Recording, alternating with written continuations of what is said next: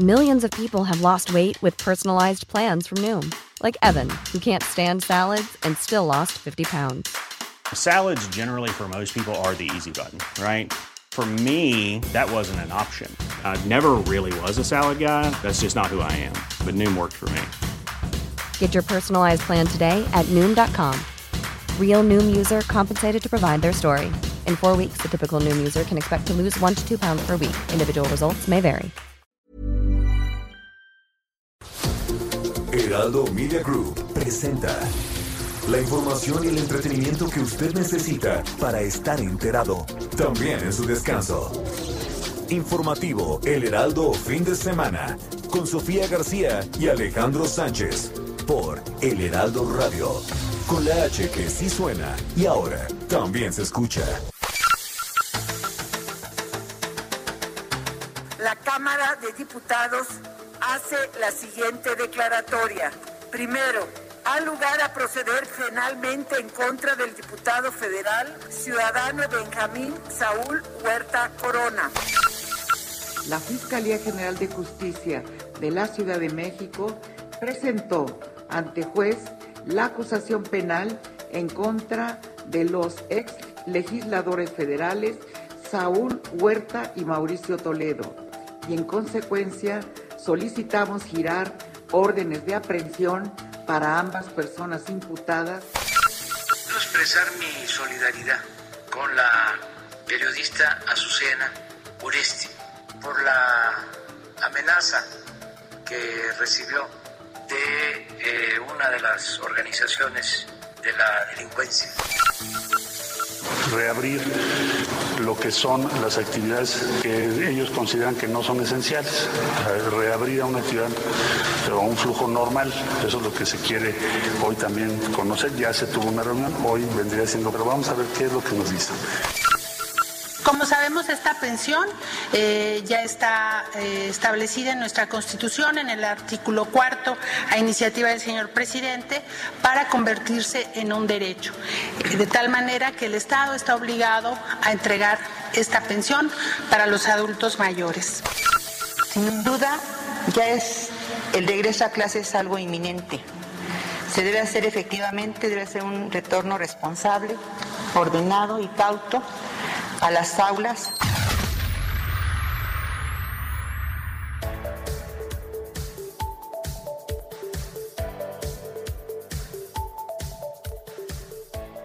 Hola, ¿qué tal? Muy buenos días en este sábado 14 de agosto del 2021. Bienvenidos a los micrófonos del Heraldo Radio en el informativo fin de semana en esta, pues básicamente Estuvimos en días de repunte histórico, histórico en lo que tiene que ver con el COVID. Cuídese mucho. Nosotros aquí vamos a estar informándole de todo lo que ha pasado, porque además estamos a unos días del regreso a clases. Entonces, quédese con nosotros, vamos a platicar de eso y mucho más. Recuerde que estamos todos juntos de 7 a 10 de la mañana en todas las frecuencias a nivel nacional y estaremos también más allá de las fronteras. Quédese, vamos a platicar de muchas cosas, de los desafueros, de las huidas, de los repuntes, de mucha información. Yo soy Sofía García y me da mucho gusto saludarte, Alex Sánchez. ¿Cómo estás? Hola, Sofía, muy buenos días a ti y a todos los que nos escuchan a lo largo y ancho del país, incluso más allá de la frontera norte al sur de los Estados Unidos. Tenemos información relevante de lo que ha sucedido en las últimas horas. Ya hablabas de este repunte histórico de relacionado a los contagios de COVID-19 y lo que veían mis ojos anoche no daban crédito en una situación como esta. El zócalo de la Ciudad de México atestado, repleto, de personas codo a codo, eh, porque estaban festejando los 500 años de la caída de Tenochtitlán. Oye, una esas conmemoración estos pegaditos. que no dejaron pasar, que ya no sé, no sé, eh, uno se pregunta a qué le están apostando tanto las autoridades sanitarias. Oye, ¿cómo se llama este, cómo era la frase? Sin miedo, por ahí hay que ponerle otra cosa, sin miedo al COVID, o sea, ahí no le tienen miedo a nada, Alex. No traían cubrebocas, estaban bailando básicamente, parecía, me, me acordé tanto del Vive Latino de esta irresponsabilidad y ahí estaban todos juntitos. El Vive Latino, porque cuando empezó el COVID fue el último evento público, ¿no? Y que todo el mundo lo descalificaba, y ¿te que todo el mundo se lo descalificó y López Gatel lo autorizó y uno se pregunta, ahorita ya no hay autoridad sanitaria, ¿verdad? En este país. Ay, bueno. Sí, no. Eh, Bueno, desde sea, hace rato. Sí, no. Desde hace rato dejó de no, haber. ya no había. Y te decía que parece que hay la apuesta a la inmunidad de rebaño Pareciera. para que, ah, salgan, contagiense, caiga quien tenga que caer y a la buena de Dios. Ahí nos vemos en el hospital, ¿no? Qué horror y qué, qué terror estar en esa situación, porque además, pues ya lo diremos aquí, le daremos las cifras. La cantidad de repunte de contagios que hubo esta semana fue histórica. Alex rebasó Sí. la de enero que Y tuvimos y, fue contrasta con mayor. con lo que está diciendo la autoridad ayer de la Ciudad de México, porque ellos tienen otros datos. Ay, bueno, siempre tienen Y otros vamos a hablar de datos. eso. Oye, pues está, también nos quedamos en el tintero la semana pasada, Alex, con un tema que también dio de mucho de qué hablar esta semana, ¿no? Los programas sociales y todo lo que tiene que ver con la pensión eh, del bienestar para adultos mayores. Así es, es un tema que causó mucha polémica porque creo que varias familias, varias personas de la tercera edad se vieron identificadas con lo que comentábamos aquí sobre que por una u otra cosa sus pensiones o sus apoyos a ese sector de la población simple y sencillamente no les ha llegado porque alguien se ha quedado con la lana. Así es, Pero vamos, vamos, a hablar de todo eso. Así es, hoy es 14 de agosto, así que quédese con nosotros, recuerde hasta las 10 de la mañana para platicar de esto y muchos otros temas. El WhatsApp, Alex, para que se pongan en contacto con nosotros, se los damos de una vez para que empiece usted junto con nosotros a calentar estos motores del informativo 5591 63 51 19 5591 63 51 19. Muchas gracias por estar con nosotros desde este momento y bueno, pues si te parece, arrancamos con un resumen de noticias. Informativo El Heraldo Fin de Semana. Lo más importante en resumen. Mire, dentro de todo lo que está pasando, eh, por lo menos aquí en la Ciudad de México, el número de contagios parece que se está desacelerando en un 49%, ya que el ritmo de internamientos diarios disminuyó a 19 en promedio durante la última semana. La previa registró, o sea, la antepasada, 37 cada 24 horas. Y mire, los decomisos de ahora en adelante van para los pobres. Ropa, calzado, juguetes, utensilios, herramientas del hogar y telas, entre otros bienes y recursos confi- confiscados y decomisados por las autoridades, se van a entregar de manera gratuita a los pobres más vulnerables del país a través del programa de Tianguis del Bienestar para devolverle al pueblo lo robado. La Secretaría de Seguridad y Protección Ciudadana y coordinadora de Tianguis del Bienestar, Rosa Isela Rodríguez, explicó que por instrucciones del presidente López Obrador se instruyó que todos los bienes que están en las bodegas del Servicio de Administración Tributaria y el Instituto para devolverle al pueblo lo robado se entreguen a la población más necesitada. Y en más información, el presidente Andrés Manuel López Obrador pidió perdón a las víctimas eh, de la ocupación militar española. Eh, durante la conmemoración de los 500 años de la resistencia indígena 1521 México Tenochtitlán en el Zócalo capitalino, el mandatario calificó este hecho como una catástrofe. Dijo que este 13 de agosto, fecha funeral, como diría el maestro Carlos Pellicer, Recordamos, dijo el presidente, la caída de la gran Tenochtitlán y ofrecemos perdón a las víctimas de la catástrofe originada por la ocupación militar española de Mesoamérica y del resto del territorio de la actual República Mexicana. Mira, ya lo decías al arranque de este resumen, Sofi, que en la Ciudad de México, en la última semana, las hospitalizaciones por COVID-19 se desaceleraron en 49% en su promedio diario. En videoconferencia de prensa, el director de gobierno digital de la Agencia Digital de Innovación Pública, Eduardo Clark, señaló que hay mejoría en este indicador en comparación con semanas previas. Aquí uno se pregunta qué está pasando, cómo es que suceden estas cosas. Tenemos el repunte histórico de casos, ¿no? Eh, esta semana precisamente se rompió el récord de toda la pandemia en donde el nivel de contagios fue más alto que nunca al superar los 21 mil, 22 mil casos diarios pero lo que dice la jefa de gobierno es que a pesar de esa situación, eh, los ingresos han estado bajando. Y uno se pregunta aquí qué tipo de variante, cómo está tratando a los, a los pacientes, las vacunas, en fin, todo un caso para el análisis. Sí, son varias, ¿no? Aristas, como dices.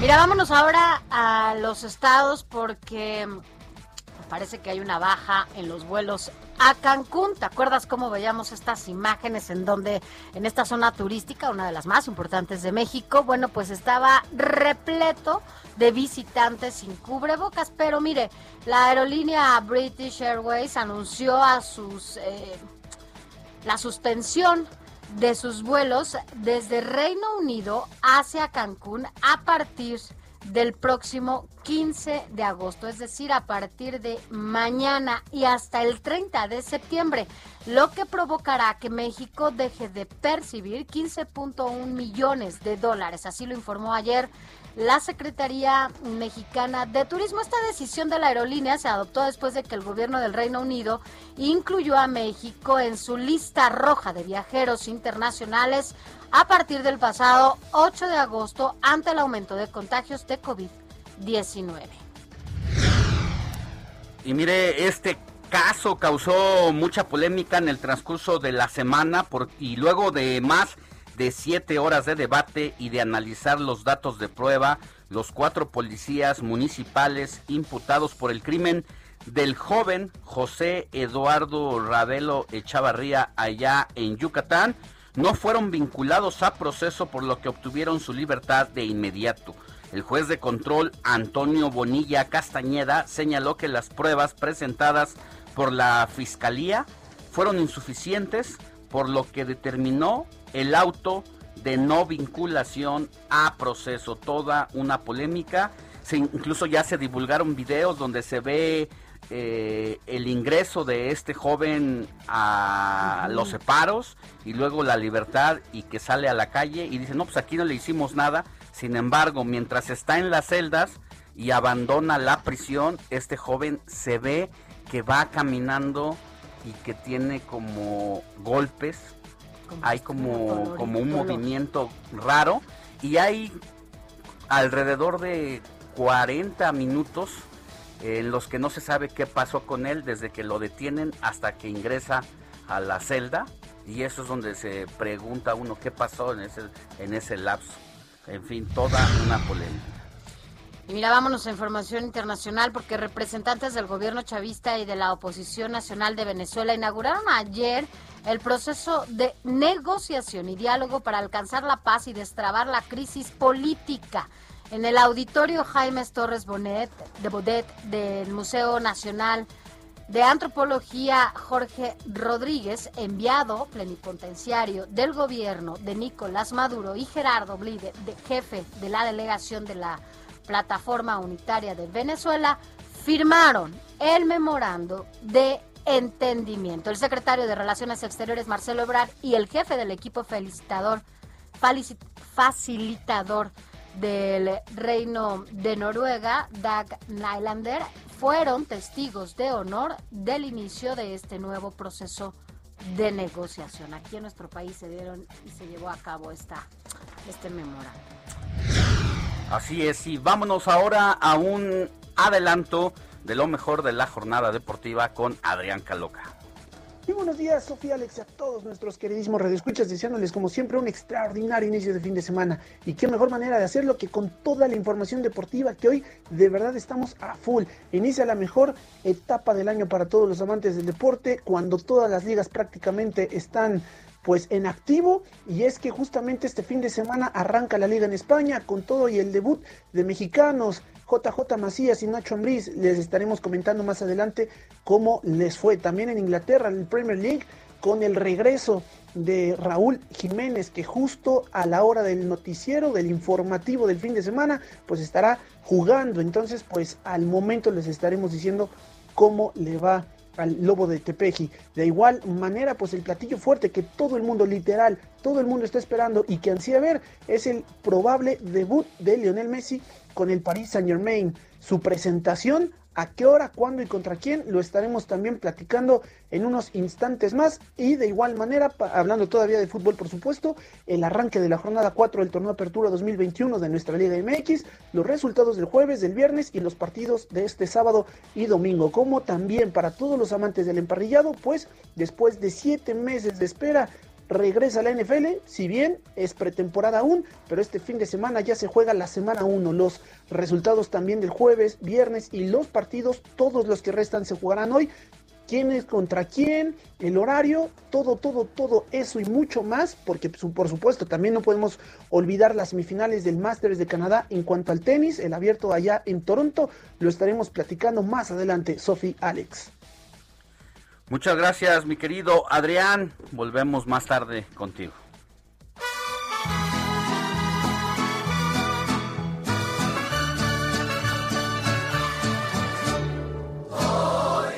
Mi querida Moni Reyes, ¿de quién? De No, bueno, sí, santo. ¿A quién celebraremos el día de hoy, mi Moni? Buen día. Si me escuchas, Moni. ¿Me escuchan? Ya, ya te escuchamos. Bueno, parece que tenemos... Hola. Ya, ya te escuchamos. ¿Ya me Ok. Muy buenos días, Sofía, Alex. Amigos, qué placer saludarlos. Nos encontramos en la redacción del Heraldo Radio con muchísimo frío, nublado. ¿Qué les digo del clima? Pero felices de estar con todos ustedes y hoy les decimos que este 14 de agosto le vamos a dar un abrazo muy fuerte a quien lleve por nombre Alfredo. Hoy es día de San Alfredo. Fíjense que Alfredo murió un 15 de agosto del año 874. Se venera su figura un día antes debido a la coincidencia con la asunción de la Virgen María, una fecha muy señalada en el catolicismo. Bueno, San Alfredo ingresó de muy jovencito en la orden de San Benito. Fue el cuarto obispo de la diócesis de Hildesheim en la ciudad alemana donde impulsó la construcción de la catedral dedicada precisamente a la Virgen María. Pues hoy le damos un abrazo a Alfredo, Arnulfo, Marcelo, Tarciso, Isabel y Félix. Muchas, muchas felicidades a todos ellos y también, como dice Sofi, a quien celebre algo muy importante este 14 de agosto. Así es, mi Moni. Muchas felicidades a todos y a todas quienes celebran algo especial. Gracias, Moni. Al contrario. Buen día. Las ciudades,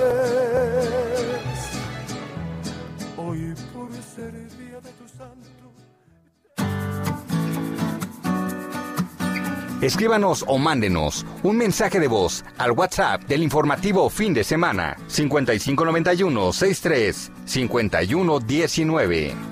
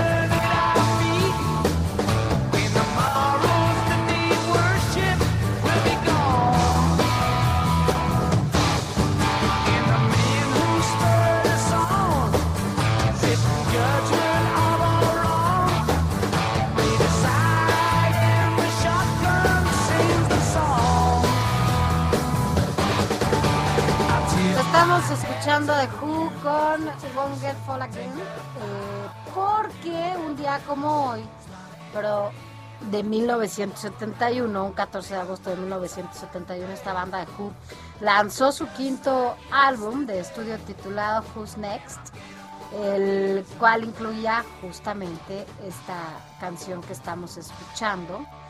Y bueno, pues desde entonces los críticos de la música, los especialistas han considerado que este disco ha sido el mejor de esta banda, uno de los mejores álbumes de rock de todos los tiempos. Por eso estamos recordando hoy a esta banda The Who.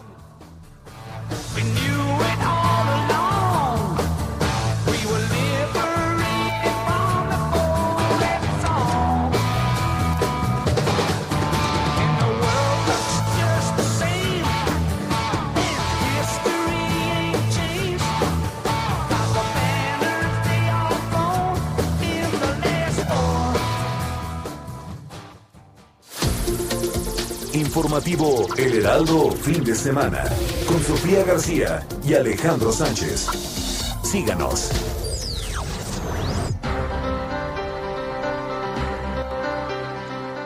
Siete de la mañana con 21 minutos, hora del centro de la República. Ya tenemos mensajitos, mi querida Sofi. Buenos días, Sofi y Alex. Buen fin de semana. Saludos, Patti de Méndez. Gracias, Patti. Un saludo. Em, dice, les felicito por. Ah, bueno, eso lo puso Patti. Ah, no, les felicito por ser el único noticiero en fin de semana. Saludos desde Tlajomulco de Zúñiga, en Jalisco. Gracias por escucharnos. Un saludo a todos los que nos escuchan allá en Guadalajara y el área conurbada a través del 100.3 de FM. Buenos días, Alex y Sofi, ¿cómo están? Les mandamos un saludo con mucho cariño y hoy sí les escuchamos muy bien. Ah, bueno. Un saludo desde Santa Ana, Chautempan, Tlaxcala. Es que hace una semana Ajá, eh, tuvo una ligera falla la página web porque se disminuyó el, volumen, pero qué bueno que ya nos pueden sintonizar No, no, muy pues bien por hasta allá, hasta Tlaxcala. Muchas, muchas gracias. Dice, buenos días, señorita y señor, que las bendiciones de Jehová Dios les venga y todo. Lo que su mano haga tenga la aprobación del gracias, de que tengan un lindo día y reciban un gran abrazo desde la Gustavo Amadero. Gracias. Nada más no nos escriben quién es. Bueno, pero muchas gracias. Usted sabe quién, quién es. Oye, y desde, eh, ya, no, ya no sé si dije que quien nos escribe desde Santana Chautempan es la señora Laura Elizabeth. Y luego por otro lado, hola Sofi, Alex, me da mucho gusto escucharles. Soy Juan Carlos Martínez, suerte y bendiciones para todos. Acá andamos por Iztapalapa, donde están es- en- estrenando teleférico. Sí, el cablebus. Yo tenía un compañero, no me acuerdo si en la prepa, no en la secundaria, no, pero sí en la prepa que se llamaba Juan Carlos Martínez. Mire, le vamos a recordar nuestro WhatsApp para que se ponga en contacto con nosotros. Eh, gracias a todos, ya nos escriben también vía Twitter, ahorita los, los leemos. Nuestro WhatsApp es 5591 63 51 19. 5591 63 51 19. Escríbanos.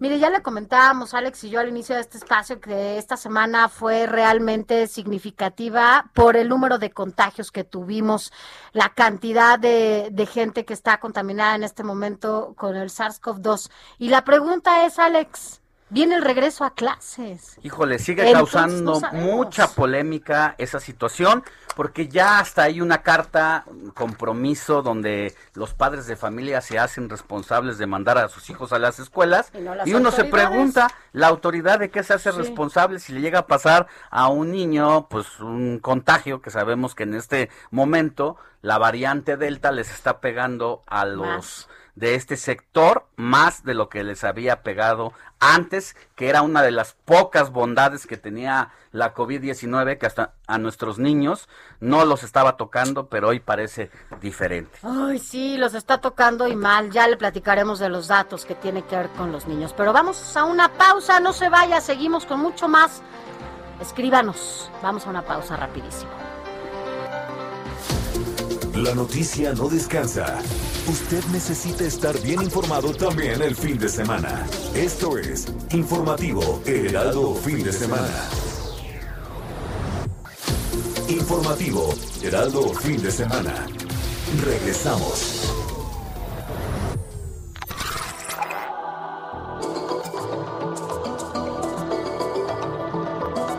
Reducir las emisiones de metano podría salvar al mundo. Así lo indica la Organización de las Naciones Unidas en su más reciente informe acerca del cambio climático. Durante cuatro décadas los gobiernos se han centrado en reducir las emisiones de dióxido de carbono. Sin embargo, la actual alerta es disminuir las emisiones de metano. Ambos gases son las causantes del efecto invernadero, el cual provoca que la temperatura del planeta se incremente.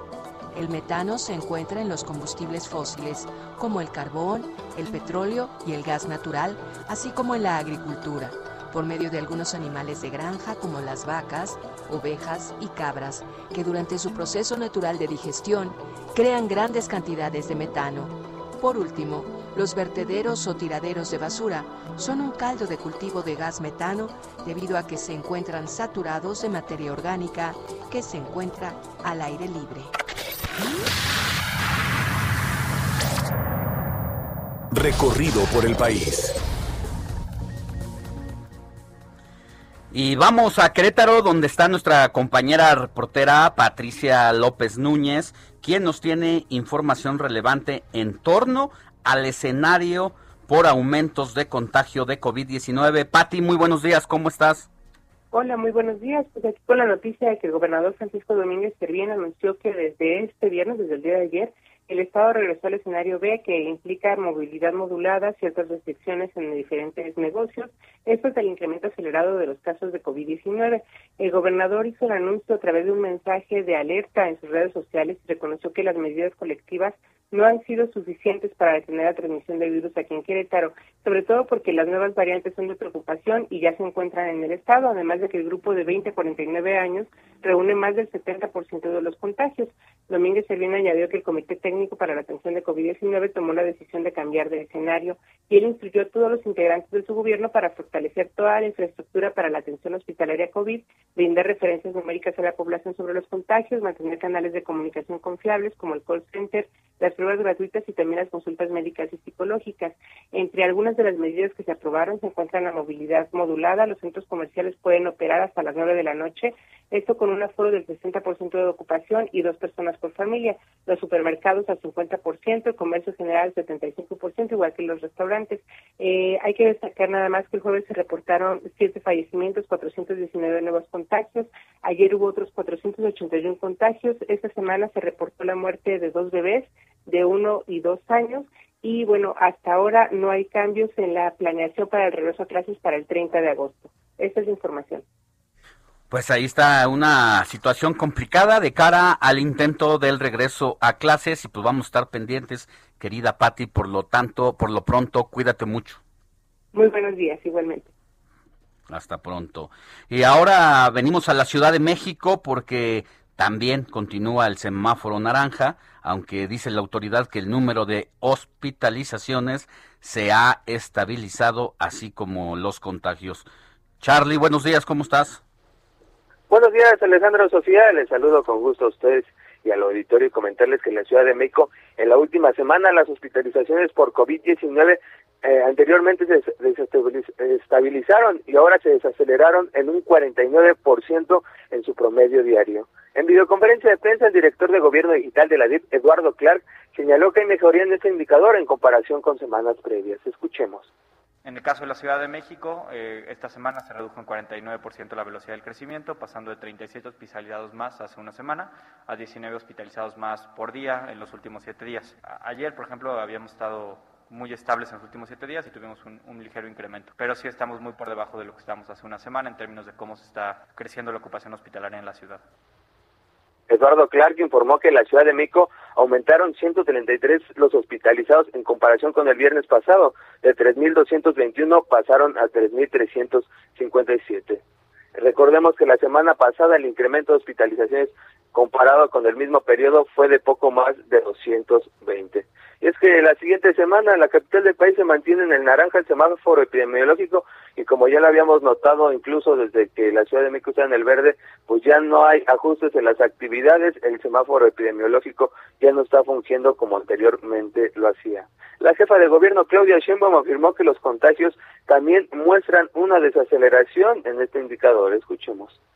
Digamos que se está desacelerando, por decir así, los contagios. Eh, aún tenemos incremento en los hospitales, pero es menor que el que teníamos hace algunas semanas. Eh, permítanme hacer una analogía, es como si uno fuera a 100 kilómetros por hora en un vehículo y ahora vamos a 20 kilómetros por hora y va cada vez este, disminuyendo esta velocidad hasta que tengamos una situación en donde empiece a disminuir. Entonces, lo que hay es una desaceleración que se ve en la positividad también en términos de la estabilidad y una pequeña reducción en el número de casos y en la proporción de casos de los que se hacen pruebas de COVID.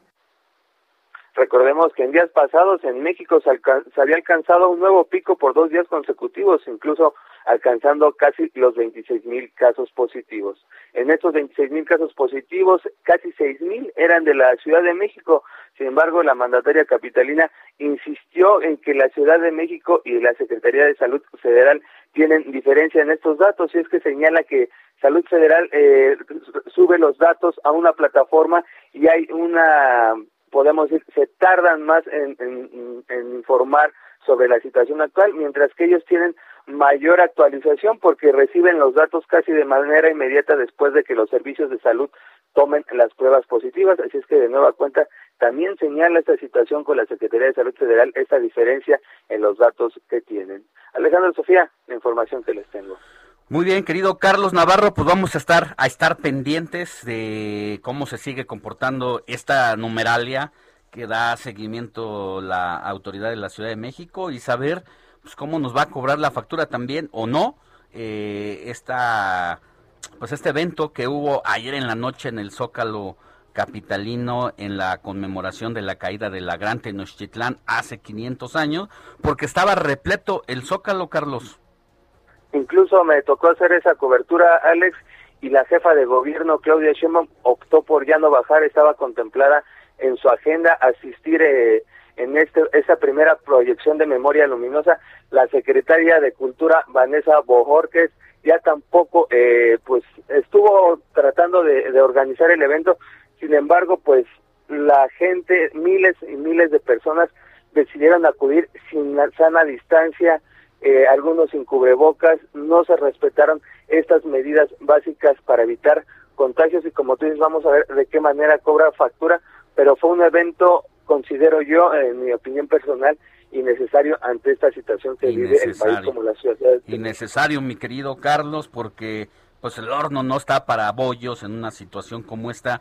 Y si llevas una desaceleración, estás recuperando eh, pues esta tranquilidad eh, que tanto deseamos en la capital del país, ¿para qué exponernos de esa manera? Pero bueno, pues es verdad, cada quien asistió por su propia voluntad, pero hubo una convocatoria y se calentó el evento con días de anticipación y esto pues derivó en un lleno absoluto. Yo creo que en toda la pandemia, eso hay que destacarlo, en toda la pandemia no había habido una conmemoración o más que una conmemoración, un zócalo lleno como el de esta vez. Es decir, hacía casi dos años que no veíamos algo así.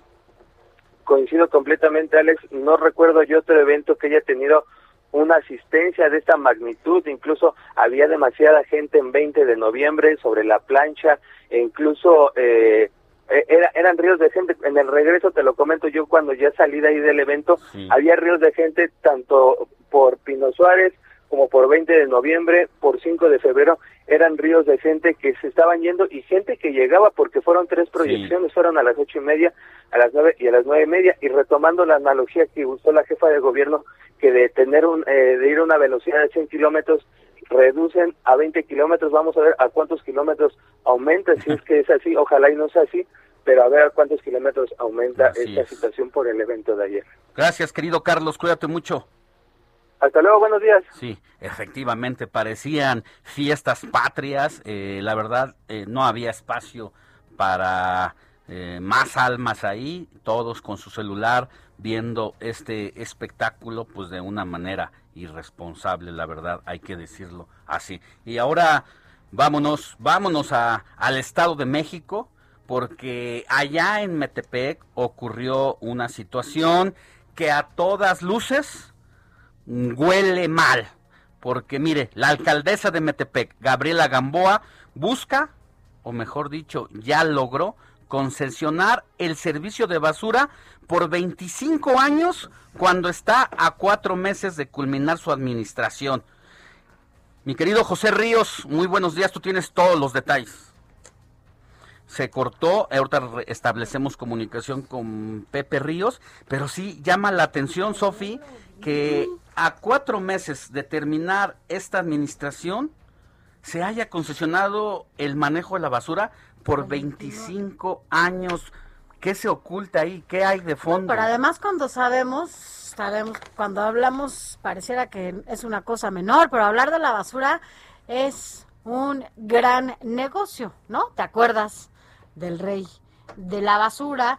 y que estén dando esta concesión por 25 años, como lo mencionas justo antes de salir, y además el alcalde que va a, bueno, la quien entra, el presidente municipal, es de la oposición, incluso fue la alianza la que gana en este municipio del Estado de México, ¿no? Hay que recordar que en todo este tiempo, yo no recuerdo por lo menos, mi querida Sofi, un alcalde en funciones que buscara reelegirse o una alcaldesa que se haya aferrado tanto al poder, al hueso, como esta señora, por cómo fue exhibida sus conversaciones con un amigo mutuo entre ella y el alcalde que finalmente llega al poder, Rafael Flores, eh, Raúl Flores, que definitivamente pues eh, nosotros escuchábamos cómo incluso amenazaba que iba a meterse con la hija de quien es hoy el pues el candidato electo, ¿no? sí, justo tuvo tuvo problemas antes en plena campaña, se dieron a conocer estos audios. Pero bueno, vámonos rápidamente con José Ríos, que él tiene toda la información. José, ¿cómo estás? Buenos días. ¿Qué tal, Sofía Alejandro? Buenos días. Los saludo con gusto a ustedes y al público que nos escucha por el Heraldo Radio. Pues sí, como bien comentan, pues la mañana de ayer en en Metepec fue un día muy complicado, pues este el ayuntamiento aprobó un proyecto de acuerdo que permite la concesión del servicio de recolección y traslado de basura de la población hacia una empresa particular durante los próximos 25 años. Esto se aprobó en una sección extraordinaria con 10 votos a favor y 4 en contra, así como una abstención para que el gobierno de la actual alcaldesa morenista Gabriela Gamboa busque continuar la privatización de este servicio que inició como una prueba de, durante este trienio. Durante la sesión el regidor Oscar Alejandro González justificó la propuesta debido a que las pasadas administraciones municipales no contaban con el poder de recolectar el 100% de los desechos que se generan en la localidad. Y también agregó que durante la administración del 2015 y 2018 el servicio de recolección de basura solo tenía capacidad para recoger 150 toneladas diarias de basura con 15 unidades para todo el municipio, algo que para ellos proyectaban eh, pues una situación inviable. Sin embargo, compañeros, pues bueno, este ahora antes de esta aprobación, pues este el alcalde electo de Metepec, que fue candidato este por la alianza PRI-PAN-PRD, eh, Fernando Flores, pues apuntó que esto olía un poco raro, literalmente, porque básicamente pues es un contrato, como bien les comento, duraba 25 años y pues bueno, este, pues exhortó al Congreso del Estado de México inter, intervenir para que el ayuntamiento evitara realizar esta a cuatro meses de que, pues bueno, la alcaldesa Gamboa, que es del Partido Morena, pues dejara esta administración. Este, también por otro lado, pues también en la mañana de ayer, este, un grupo de vecinos bloqueó el servicio de, basura municipal en Metepec para, pues igual, eh, exigir una, una aclaración sobre la situación de este aspecto de la basura y, sin embargo, pues bueno, ah, también hay que destacar que pues las autoridades municipales solamente acusaron esta situación de que había una intención de ataque contra la administración municipal, pero nunca eh, apuntaron qué era lo que estaba sucediendo o qué, por qué la, ciudadanía estaba quejando sobre esta situación. Ese es el informe que les tengo, compañeros. Gracias, pues, pues estaremos, ¿no? Sí, lo que escuchaba ayer, Sofía. Eh, gracias, mi querido José Ríos. Solo una pregunta nada más. Ya no hay posibilidad alguna de revertir esta decisión, ¿verdad? Cuando eh, entre el pues, nuevo gobierno? Eso es lo que se, está analizando, eh, pues esperemos al pendiente a lo que diga el, alcalde electo, pero sí se puede pues impedir mediante un amparo, pero pues estaremos pendientes porque literal pues es una deuda gigantesca lo que se le va a dar al alcalde. Y curiosamente esto va a comenzar el próximo 31 de diciembre, o sea, un día antes de que la alcaldesa deje la administración municipal y pues literal el alcalde electo va a llegar con esta buena pues, herencia. Gracias, José Ríos, por tu información. Seguimos pendientes. Hasta luego, buen día. Pues al parecer tendrá que ser la Cámara de Diputados, el Congreso local, quien pueda tener la última palabra en torno a esto, pero mm, por lo menos en esta todavía legislatura tiene mayoría también eh, el Partido Moreno. Así es, allá.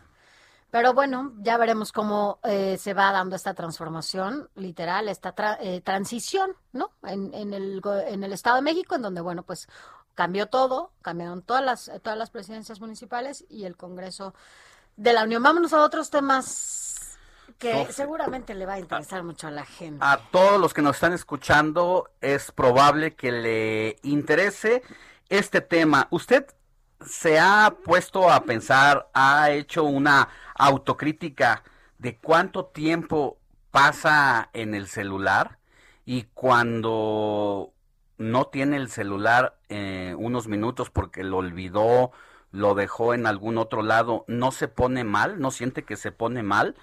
Yo creo que a todos los que tenemos un dispositivo inteligente, eh, sí nos ha pasado que no podemos eh, pues estar tranquilos, ¿no, Sofía? Así es, y menos nosotros, nos cuesta mucho trabajo estar sin, sin un aparato, así que bueno, por eso es importante platicar con Sergio Marín, quien es especialista en mindfulness y también en este equilibrio digital que debemos tener todas y todos y menos en estos tiempos en donde yo creo, Sergio, no lo sé, ustedes son los especialistas, se ha incrementado el uso de las tecnologías, ¿no? Sobre todo del teléfono. Buenos días. Muy buenos días, Sofía, Alejandro y a sus radioescuchas. Es un gusto estar con ustedes esta mañana. Y efectivamente, em, de acuerdo a todos los estudios que con los que contamos, el uso de los dispositivos ha venido en aumento desde hace décadas, pero sobre todo durante esta pandemia. Y lo que a mí me gustaría comentar para iniciar esta conversación es que está bien utilizar los dispositivos, nos traen muchos beneficios, pero lo importante es encontrar un equilibrio. Y en pocas palabras, como yo lo manejo, es que nuestros dispositivos estén a nuestro servicio y no al revés. Hacen con nosotros eh, lo que quieren. Eh, veía una analogía que decía el celular o el dispositivo es para acortar distancias, no para alejarnos, ¿no? Porque luego está uno en torno a una mesa y cada quien en su celular. Efectivamente, eh, digamos, lo podríamos concebir de esta forma. Nos ayuda en el contacto del, en la vida cotidiana para resolver muchos temas, para estar al tanto de quienes están lejos en redes sociales, compañeros de, de la preparatoria, de la universidad, de antiguos Encuentros, ¿no? Pero nos aleja mucho de las personas más cercanas, de nuestros colegas, sin duda. ¿Y qué, qué hacer? ¿Cómo hacernos un, porque además ahorita estamos tan inmersos en esta eh, de, la manera en la que utilizamos las tecnologías que cómo podríamos desintoxicarnos porque además se vuelve un vicio no eh, y nos cuesta mucho tiempo desprendernos. Yo conozco gente que no puede dormir pero que entonces para supuestamente hacer tiempo y que les dé sueño están en el teléfono. Y eso al contrario no te genera menos sueño Exactamente, se convierte en un círculo vicioso, porque por ejemplo una persona que se lleva el celular a la cama no tiene buena calidad de sueño, no duerme lo suficiente, y al día siguiente pues eso impacta en su en su desempeño y es más fácil que caiga en usar los dispositivos de manera eh, automática y reflexiva. Entonces, una sugerencia que yo podría dar, hay muchos tips que se, que se pueden manejar para tener un uso más consciente de la tecnología. Pero el primero tiene relación con lo que acabas de comentar, Sofía. No llevarse el celular a la cama y de preferencia no utilizar el celular donde uno duerme. Digamos, reservar el espacio de la recámara para descanso, para otras actividades, pero no para utilizar el, celular o el dispositivo. Es decir, es un paso para esto que ustedes llaman detox digital, desintoxicación. Eh, tiene relación con el detox. Digamos que podemos concebir que el equilibrio digital es eh, la capacidad de usar los dispositivos de una manera consciente, sin que perdamos demasiado tiempo en los dispositivos. Y para este proceso de equilibrio digital podemos de vez en cuando tener eh, periodos de detox digital o de desintoxicación digital. Es decir, una persona que quiere, que dice, yo de verdad no tengo equilibrio digital en mi vida, ¿qué puedo hacer? Yo recomendaría un detox digital de acuerdo a sus posibilidades. Puede ser de una semana, ah, un fin de semana, etcétera. Pues así como uno hace un detox, ¿no? En materia eh, de alimentos, lo puede hacer a través de la tecnología y entiendo que todo esto es para tener pues una esfera sana, por lo menos en este, ¿no? Eh, en lo que tiene que ver con nuestra relación con la tecnología. Exactamente, lo que se busca, como comentaba al inicio, es que, que nuestros dispositivos estén a nuestro servicio y no al revés. Y me gustaría compartirles un dato muy, muy interesante para tratar de ver lo relevante que es este tema. Si una persona pasa tres horas al día, de los 20 a los 70 años, en actividades no relevantes en su dispositivo, digamos, no tengo nada que hacer, me voy al celular, a los 70 años habrá perdido seis años de su vida en su dispositivo. Nada pues más tres horas. ¿no? Y, en, y, son o sea, y cuando te refieres a cuestiones irrelevantes, que son esta pérdida de tiempo viendo videos, información no relevante, que al final eso es lo que va intoxicándote, ¿no? Entiendo por este detox, eso te intoxica y genera este vicio. Exacto, es correcto. Ahora, en el campo de la medicina ya existe diagnosticada pues una patología relacionada al exceso del uso de tecnología. ¿Cómo, y, esto pues de alguna manera genera como una adicción o dependencia a los dispositivos móviles? ¿Cómo se hace este detox cuando ya tenemos esa, esa tendencia?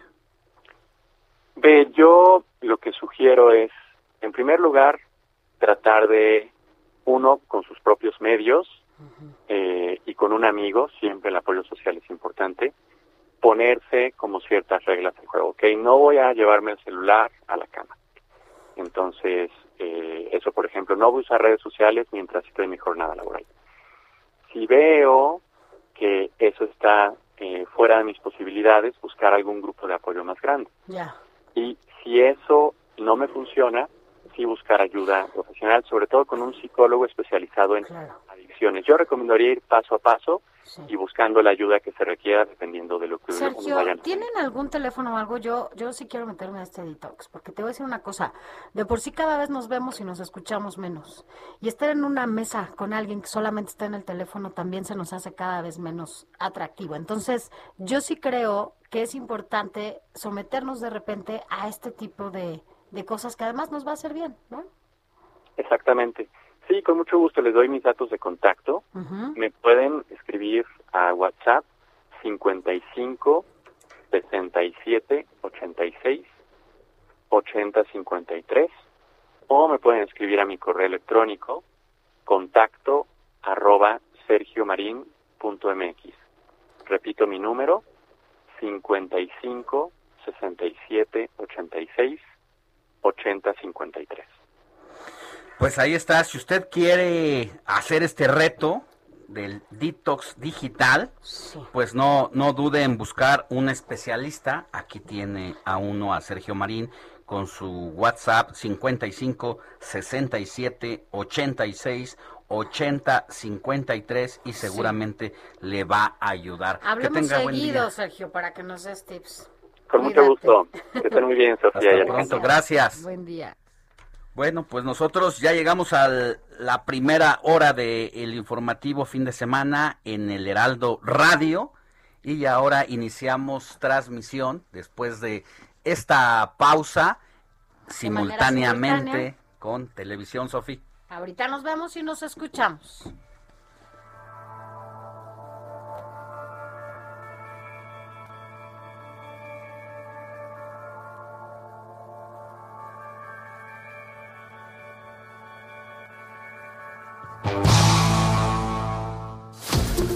La noticia no descansa. Usted necesita estar bien informado también el fin de semana. Esto es Informativo Heraldo Fin de Semana.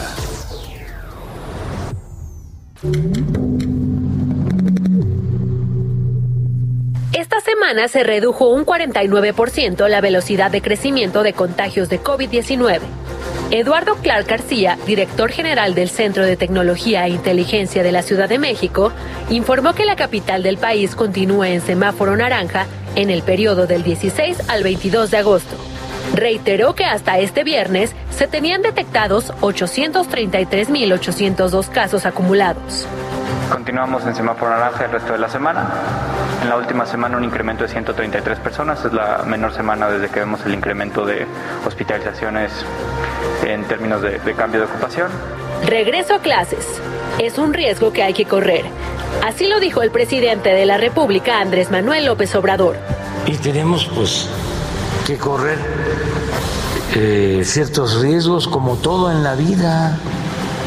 Imagínense, eh, si no salimos porque nos puede pasar algo, pues nos vamos a quedar todo el tiempo. ¿Encerrados? No. Y ya es fin de semana y les tenemos las mejores recomendaciones de qué hacer en la Ciudad de México. Muy buenos días, bienvenidos a esta transmisión simultánea del informativo de fin de semana. Esperemos que nos acompañe durante estas dos horas. Les recordamos, si nos escucha desde radio, puede prenderle también a su televisión para vernos. Y si tiene que salir de casa, síganos desde radio para estar bien informados de lo que ha acontecido en las últimas horas. Te doy la bienvenida, Sofi García. Hola Alex, hola de nuevo a todos ustedes quienes nos acompañan ya desde las 7 de la mañana a través de todas las frecuencias del Heraldo Radio a nivel nacional y también más allá de las fronteras a través de Media, eh, ¿no? De, de Las Media Group. distintas, sí, las frecuencias. distintas frecuencias y también, bueno, pues hasta el otro lado de las fronteras. Gracias, de verdad, esperamos que usted pues esté en casita, si es que está todavía en casita en familia, tomándose un café con nosotros, desayunando o a punto de salir, como decías, Alex, pues que nos escuchen, que nos escuchen a través del radio, de la radio en su coche. Hay mucha información eh, de las últimas horas que vamos a compartir con todas y todos ustedes, así que quédese con nosotros hasta las 10 de la mañana.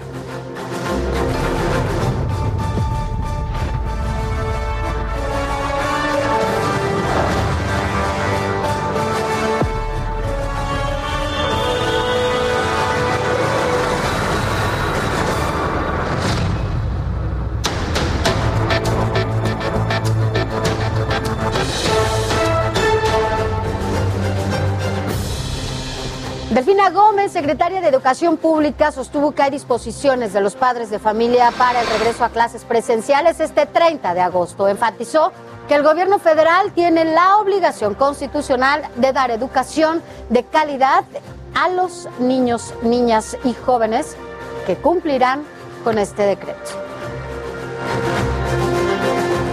Por otro lado, el gobierno federal presentó su nuevo programa Tianguis del Bienestar. Esto de objetos confiscados en aduanas. Mire, se va a regalar ropa, juguetes y ya hasta utensilios de cocina en las comunidades más marginadas del país. Guerrero ha sido el primer estado y ya se instaló en 10 municipios. Habla Rosa Isela Rodríguez, secretaria de Seguridad y Protección Ciudadana. Eh, empezamos por Atlamajalcingo del Monte y vamos a estar en Cochuapa el Grande, en Metlatónoc, en Calcosauca de Guerrero, en Acatepec, en Zapotitlán Tablas, en Copanayotoyac, en Atlixtac, en Japatláhuac y en Malinaltepec. Estos, eh, como ven ustedes, aquí están el porcentaje de población que nos dicen los índices de marginación que hay en estas comunidades. Y bueno, aquí la jefa de gobierno de la Ciudad de México, Claudia Sheinbaum, indicó que se inició ya el procedimiento para solicitar una ficha roja a la Interpol para lograr la extradición de Mauricio Toledo, quien se encuentra en Chile desde el pasado 26 de julio. Aseguró que se va a hacer todo lo necesario para lograr la extradición. Más adelante vamos a platicar de este tema, por cierto, del tratado de extradición que hay entre México y Chile. Vamos a escuchar. Eh, sabemos que eh, pues está ahí trabajando la fiscalía para la detención de estas personas. Eh, en uno de los casos parece que está fuera de México y se está haciendo toda la solicitud de ficha roja y todo lo que se requiera para poderlo traer. Y mire, después de la polémica por el precio del gas LP, hasta este momento se mantiene en 11 pesos con 52 centavos en la zona metropolitana del Valle de México.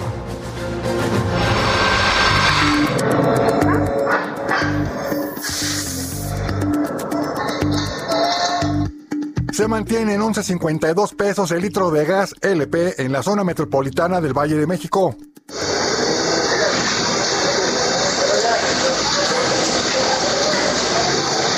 Heraldo Televisión recorrió varias colonias de la Ciudad de México y constató que no varió el precio del litro del combustible.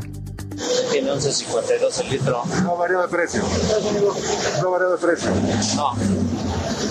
¿Cuántos litros está pagando ahorita? 35 litros. El precio que traemos es de 11.52. ¿Ahorita cuántos servicios ha, ha llevado este día? Pues ya llevamos varios, como unos 6, 7 más o menos.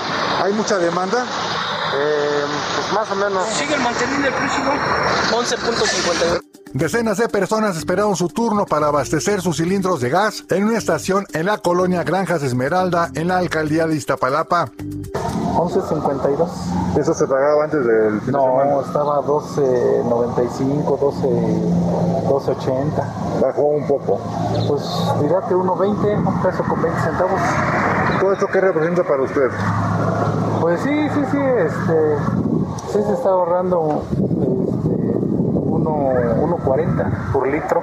¿Eso es para su domicilio, para su Para domicilio, domicilio sí, porque eh, en los camiones del gas no, no rendía. Yo le calculaba un mes me duraba y me duraba un mes y ahora que le ponían aire, más me duraba 16 días, 15 días.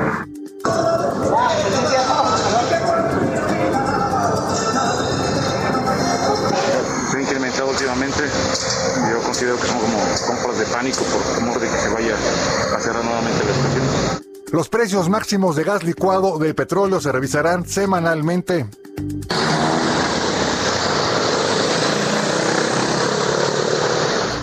Nuevamente circularon más de 8.000 carros tanque que distribuyeron gas doméstico en la zona metropolitana del Valle de México. Heraldo Televisión, Luis Pérez Courtad. Vámonos ahora a la información internacional, allá más allá de las fronteras, en donde también nos ven a través de Now Media. Y mire, el cruce de migrantes a Estados Unidos desde la frontera con México no se detiene. Durante el último mes se registró la peor cifra de los últimos 20 años, pues tan solo durante julio de este año se reportaron 212.672 detenciones, lo que representa un aumento del 400% en contraste con el mismo periodo del 2020. Y mire, la Administración de Alimentos y Medicamentos de Estados Unidos autorizó la aplicación de una tercera dosis de las vacunas contra la COVID-19 de Pfizer y Moderna a las personas con inmunodepresión. La determinación se tomó debido a que se trata de un grupo reducido y vulnerable. Y en más información en Nevada, un papá mandó a su hijo a la escuela a pesar de que había dado positivo a COVID-19. Él y su pequeño. Por esto, 80 alumnos tuvieron que ser mandados a cuarentena y realizarse pruebas. El director de la escuela anunció que solo quien esté vacunado podrá volver a clases. Las autoridades informaron que no interpondrán una denuncia contra el padre, pero lo calificaron, como era de esperarse, como un acto irresponsable. Y hay que decirlo, hay muchos niños y niñas que son asintomáticos, la mayoría de ellos, y sin embargo esto puede ser la causa principal de la propagación masiva cuando se refiere al contacto, sobre todo en aulas o en, un, eh, o en espacios reducidos que tienen mucho que ver con la escuela. Pero bueno. Pues va, basta, basta un niño contagiado en un salón de clases para poner de cabeza a, las familias. Pero mire, es más información. El mes de julio fue el mes más caluroso del planeta. Esto lo informó la Agencia Estadounidense de Administración Oceánica y Atmosférica. Desde hace 142 años no se registraban temperaturas por encima de los 40 grados centígrados en este mes. Además, el informe de la ONU advirtió que el mundo se encamina a un aumento en 2030 debido al calentamiento climático. Y mire, en más información, en Alemania una enfermera presuntamente inyectó solución salina y no la vacuna contra COVID-19, al menos sabe a cuánto, por lo menos 8 mil personas. Los posibles afectados tendrán que ser vacunados nuevamente con la dosis anti-COVID. La enfermera admitió haber sustituido el líquido de los frascos que justamente rompió accidentalmente. Mire, en lugar de decirlo, bueno, pues inyectó otra cosa y ante esta situación, pues ya ya es investigada. Mire, para que no vea que pues, nada más se da aquí, porque ya ves que aquí... En todos lados se cuecen habas. Eh, Alemania pues está viviendo una situación, nos recuerda los casos de vacunas administradas en México, que no eran vacunas, que era aire. Hay varios casos. Y bueno, uno se pregunta qué tipo de almas médicas son estas que se atreven a hacer una situación de esta índole cuando es una de las eh, pues profesiones más bondadosas, más para estar con pues, cercana a la gente y resulta que acabas haciendo estas estas cosas. Pero bueno, usted conoce haciendo, ¿ah? ¿Tú conoces a algún zurdo? Sí, sí, sí, una de mis hermanas es zurda. Ah, Justamente yo siempre la veía, porque escribes chueco? Y es cuando estábamos chiquitas. Una, una de cada diez personas son zurdas y esto viene a cuento porque ayer se celebró el día de aquellas personas que dominan al mundo con la mano izquierda. Vamos a ver lo siguiente. El 13 de agosto en México y el mundo se celebra el Día del Zurdo. Pero ¿sabes por qué y cómo surgió esta celebración? La efeméride comenzó hace 45 años y la inició el Club del Zurdo en Londres. Este día busca visibilizar las dificultades que enfrentan en un mundo hecho para diestros. De hecho, antes las personas zurdas eran consideradas extrañas o que padecían alguna enfermedad por hacer actividades con la mano izquierda. Las curiosidades de las personas zurdas. Se calcula que una de cada 10 personas son zurdas en el mundo. Existen más hombres que mujeres zurdas. Desarrollan mejor el hemisferio derecho que se asocia a la creatividad. Tienden a elegir carreras enfocadas a la música, artes y deportes. Pero ¿sabías que existen productos específicamente hechos para ellos? Por mencionar algunos, tijeras para zurdos, mouse para zurdos, cuadernos de espiral para zurdos y cepillos de dientes. Algunos famosos zurdos en la historia son Paul McCartney, Leonardo da Vinci, Van Gogh, Barack Obama, Lionel Messi y Maradona. Ser zurdo y sobrevivir en un mundo configurado para diestros es todo un arte. Así que levanta la mano izquierda si estás orgulloso de ser diferente. incluso en la escuela, ¿te acuerdas que bueno, antes nada más había estas bancas con paleta? Eh, con paleta del lado derecho y ya después hicieron con el izquierdo, justo para los compañeros Porque y compañeritas que zurdos. completamente Hay tiendas, como veíamos. Yo sí tengo gente muy cercana. Tijeras, es cierto, tijeras para zurdos. Eh, ¿Qué más? ¿Guitarras puede ser? No. ¿Sí? Bueno, las guitarras deben de tener las cuerdas invertidas. Yo tengo un amigo que es zurdo, pero no tenía una guitarra y le prestaban la de alguien normal derecho y él tuvo, pues es que nueve de cada diez, Pues en sí. ese sentido me refiero, y él tenía que aprender a tocar la guitarra con las cuerdas invertidas, no podía con la zurda, entonces tuvo que desarrollar la habilidad de la mano derecha para adaptarse a una vida donde nueve de cada diez son derechos. Son derechos. Y fíjate que, por ejemplo, antes, si veían que los niños escribían con la izquierda, los hacían escribir a fuerza con la derecha. O sea, estaba como mal visto que alguien fuera zurdo. Ahora, bueno, pues ya es totalmente natural y cada vez conocemos más gente. Ya ves Messi y los que escuchábamos que son zurdos. la verdad es que Fernando Valenzuela, Valenzuela. una zurda impresionante. ¿Tú, quién- aquí todos son zurdos o todos son...? Es del Así es del diablo, bueno. ¿Cuántos zurdos hay aquí en el estudio, por ejemplo? Todos, Todos son son zurdos. mira Mire, pues bueno, ahorita se los enseñamos, pero ahora resulta. Y tienen cámaras para zurdos. Todos, va, sí, bueno. Así es. Pero bueno, Alex, vámonos a otro tema porque resulta que hace unas semanas estuvimos platicando aquí, salió porque arrancaba este proceso sobre la pensión de bienestar para adultos mayores y generó muchísima conversación con todas y todos ustedes justamente por el procedimiento, por el proceso que esto involucraba, por las filas enormes y por muchas circunstancias no muy buenas a las que se enfrentaron varios adultos mayores. Aquí le decimos que el proceso es, primero que nada, se tiene que acudir a alguno de los 38 módulos que se encuentran dentro de las 16 alcaldías aquí en la Ciudad de México, seguramente en los diferentes estados. Hay otros lugares en donde cada presidencia municipal o gobierno estatal instalará, los cuales justamente están eh, disponibles hasta el próximo 5 de septiembre para ubicar su módulo correspondiente. Mire, usted entre a la página de www.ubicatumódulo.bienestar.gov.mx. Los adultos mayores que no puedan acudir a desplazarse a estos módulos pueden enviar a un familiar con la documentación que se solicita para que pues revisen todos los papeles. Justamente el personal del gobierno tiene que gestionar una visita domiciliaria en donde ya se lleve a cabo este trámite, pero previo usted tendrá que recibir una llamada telefónica para que le digan la fecha en donde van a acudir y también para recibir y recoger la tarjeta, ¿no? Así es, y si tiene alguna duda, pueden ingresar a la página de Ubica tu módulo o llamar a la línea del bienestar 800-639-4264. Repito, para quienes nos escuchan por radio, para quienes nos ven por televisión, ahí aparece en la pantalla. El teléfono es 800-639-4264. Pero bueno, además de que eh, causó algún tipo de confusión, cómo eh, se puede registrar toda aquella persona que tenga más de, sen- de ses- ses- 65 años, pues también hay errores en la base de datos de la Secretaría del Bienestar. Está, por ejemplo, un caso de muchos, el de la señora Flavia, que está sin pensión desde hace más de un año.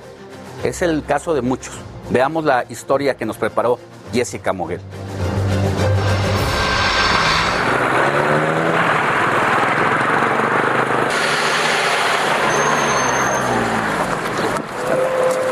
Hasta hace un año, Flavia vivía con su hija Catalina en esta casa en Chimalhuacán, Estado de México.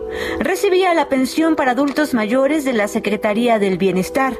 Por la dirección que aparecía en su identificación oficial, el apoyo llegaba a Oaxaca, lugar del que es originaria. Mi mamá vivía aquí en México, pero no se había hecho cambio de credenciales. Yo le dije a mi mamá, ¿cómo ves? No tenemos dinero para que te vayas y te regreses. Yo hice cambio de la credencial, mm, fui en la oficina del bienestar, les platiqué y me dijeron que sí. Después de realizar el cambio de domicilio, Flavia dejó de recibir el apoyo. Su hija acudió a la Secretaría del Bienestar para reportar el problema. Le dieron este papel y le aseguraron que la falla se resolvería en seis meses. Pero no sucedió. Meses más tarde, al regresar a reportar la falla, le aseguraron que sus datos estaban duplicados. Ahí me preguntaron que si mi mamá había vivido en Tuxtla Gutiérrez, ya me acordé. Y le dije, no, son, bueno, soy de Oaxaca, mi mamá es de Oaxaca y, y aquí vivimos en Chimalhuacán. Sin embargo, no es la única con problemas en su pensión. Según el informe de fiscalización de la cuenta pública 2019 de la Auditoría Superior de la Federación, se detectaron deficiencias del control en la supervisión del pago por 992 millones de pesos en pensiones. Según el documento, el padrón de beneficiarios cuenta con personas que recibieron de forma duplicada el pago. Otros carecen de información como el CURP y algunos ya habían fallecido. Una cosa es que te pues, suban el padrón en la página y otra cosa que realmente sea que se haya entregado los recursos y tal. Yo creo que tenemos que estar eh, transitando a tecnologías nuevas que nos permita tener esa confianza en la información que está dando gobierno. Eh, una cosa es eh, soy abierto, ¿no? Y entrego datos y otra cosa es rindo cuentas. El Centro de Investigación Económica y Presupuestaria asegura que el problema va más allá del programa de pensiones, por lo que es necesario la creación de un identificador único para evitar duplicidad en los datos. Creo que fuera único, que funcionara y que, este, que pudiera ser mucho más eficiente el, el gasto, ¿no? Para, ¿A quién va? ¿Quiénes son los adultos mayores? ¿Dónde están? Etcétera. Mientras tanto, Flavia continúa en Oaxaca a la espera de que se resuelva el problema, pues la falta de recursos económicos la obligan a elegir entre los medicamentos para la diabetes o el boleto de autobús para regresar a Chimalhuacán. Con imágenes de Temo Robles, Jessica Moguel, Heraldo Televisión. Híjole, vaya, vaya historia, como ya decías Alex, como muchas otras más. Y pero, mire, recuerde que para, para presentar quejas puede llamar a la línea del bienestar para que usted no tenga ninguna otra duda. 800 639 42 64. Se lo repito, 800 639 42 04. Así las cosas con esta tarjeta del bienestar que tanto causa ha causado y bueno, por esto, ¿no? Como hay gente que no ha podido, aunque ya se inscribió, recibir su pensión a tiempo. Sí, eh, hay personas que llevan más de un año y medio, todo lo que lleva la pandemia, que no han recibido su apoyo de 3.100 pesos eh, bimestrales. Y pues uno se pregunta, ¿dónde, está? esa lana? Y hay que recordar que el presidente Andrés Manuel López Obrador dijo que va a haber una revisión a los padrones nuevamente puerta por puerta para saber qué ha pasado porque ya sabe que hay una inconsistencia en el reparto. De todo te encuentras, ¿no? Así, en Lamentablemente. Bueno, ¿a qué vamos, Alex? Mira, es momento de saber qué hay en la actividad deportiva, ¿no? ¿Con quién? Con Adrián Caloca, ya está listo. Adelante, Adrián.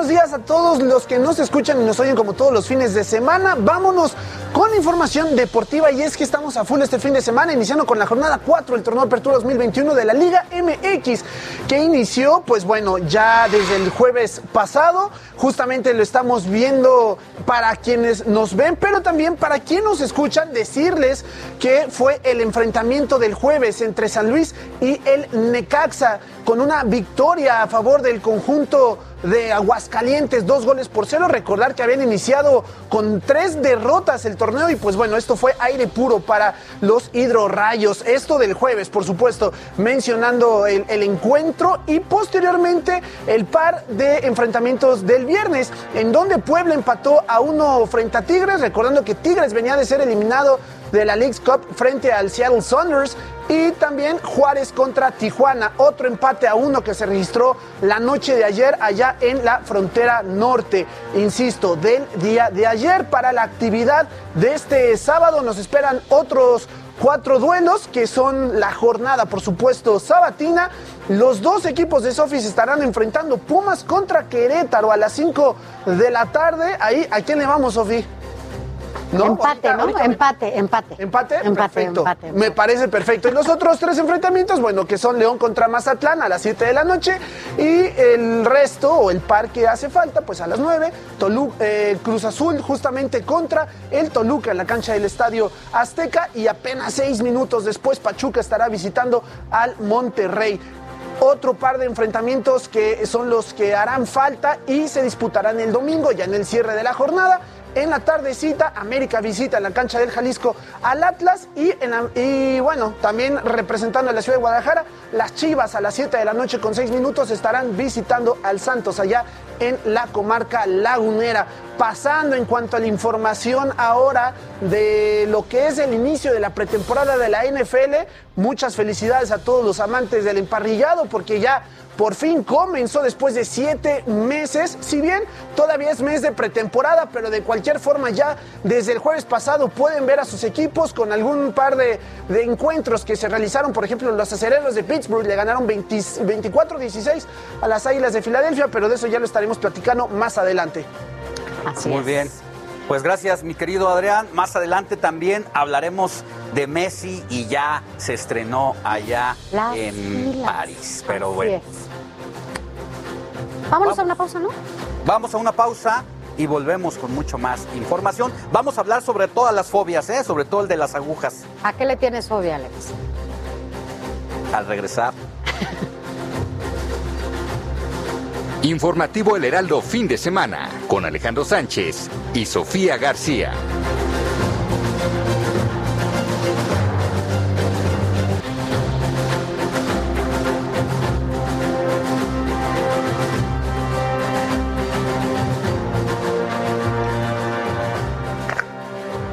Ya estamos de vuelta, Sofía. Así es, fíjate que vamos a entrar de lleno al tema del COVID-19. Esta ha sido una semana brutal en el número de contagios que se ha dado y es que en las últimas 24 horas se registraron más de 22 mil casos nuevos y 603 defunciones. Con esta nueva cifra ya son más de 247 mil personas que han muerto por coronavirus y más de 3 millones de casos acumulados. Recordemos que, bueno, pues la, Ciudad de México sigue en semáforo amarillo. Así es, y recuerden que hoy es el último día para recibir la primera dosis para los de 18 a 29 años de las alcaldías Milpa Alta, Magdalena Contreras, Venustiano Carranza y Cuauhtémoc, los apellidos de la S a la Z y rezagados. De la S de Sofía a la, Z. Oye, y también hoy es el último día de vacunación para los de 40 a 49 años en las alcaldías de Xochimilco y Álvaro Obregón para los de que empieza su apellido también con estas mismas letras, la S de Sofía a la Z y también los rezagados que no pudieron acudir cuando les tocaba. Y en más información, Estados Unidos advierte que más niños se van a contagiar de la variante Delta, ya que al menos en 117 países están enfrentando ese problema actualmente, aunque no está claro si esta cepa causará daños más severos en los menores. Y aquí en México los casos de coronavirus en menores de edad alcanzaron un nuevo máximo. De acuerdo con el Sistema Nacional de Protección Integral de Niñas, Niños y Adolescentes, durante la primera semana de agosto se registró el mayor número de contagios con 1.801. En cuanto a las defunciones, en lo que va de la pandemia se han acumulado 613 en este sector de la población. Estamos hablando de niñas, niños y adolescentes. Y mire, pese a las cifras nacionales, Oliva López Arellano y a la secretaria de Salud Capitalina declaró que la mayoría de los casos de COVID-19 en niños y adolescentes son asintomáticos, además de que no se trata de un sector de riesgo. Recordó que el regreso a clases será seguro y en condiciones favorables en cuanto a la seguridad sanitaria. Escuchemos.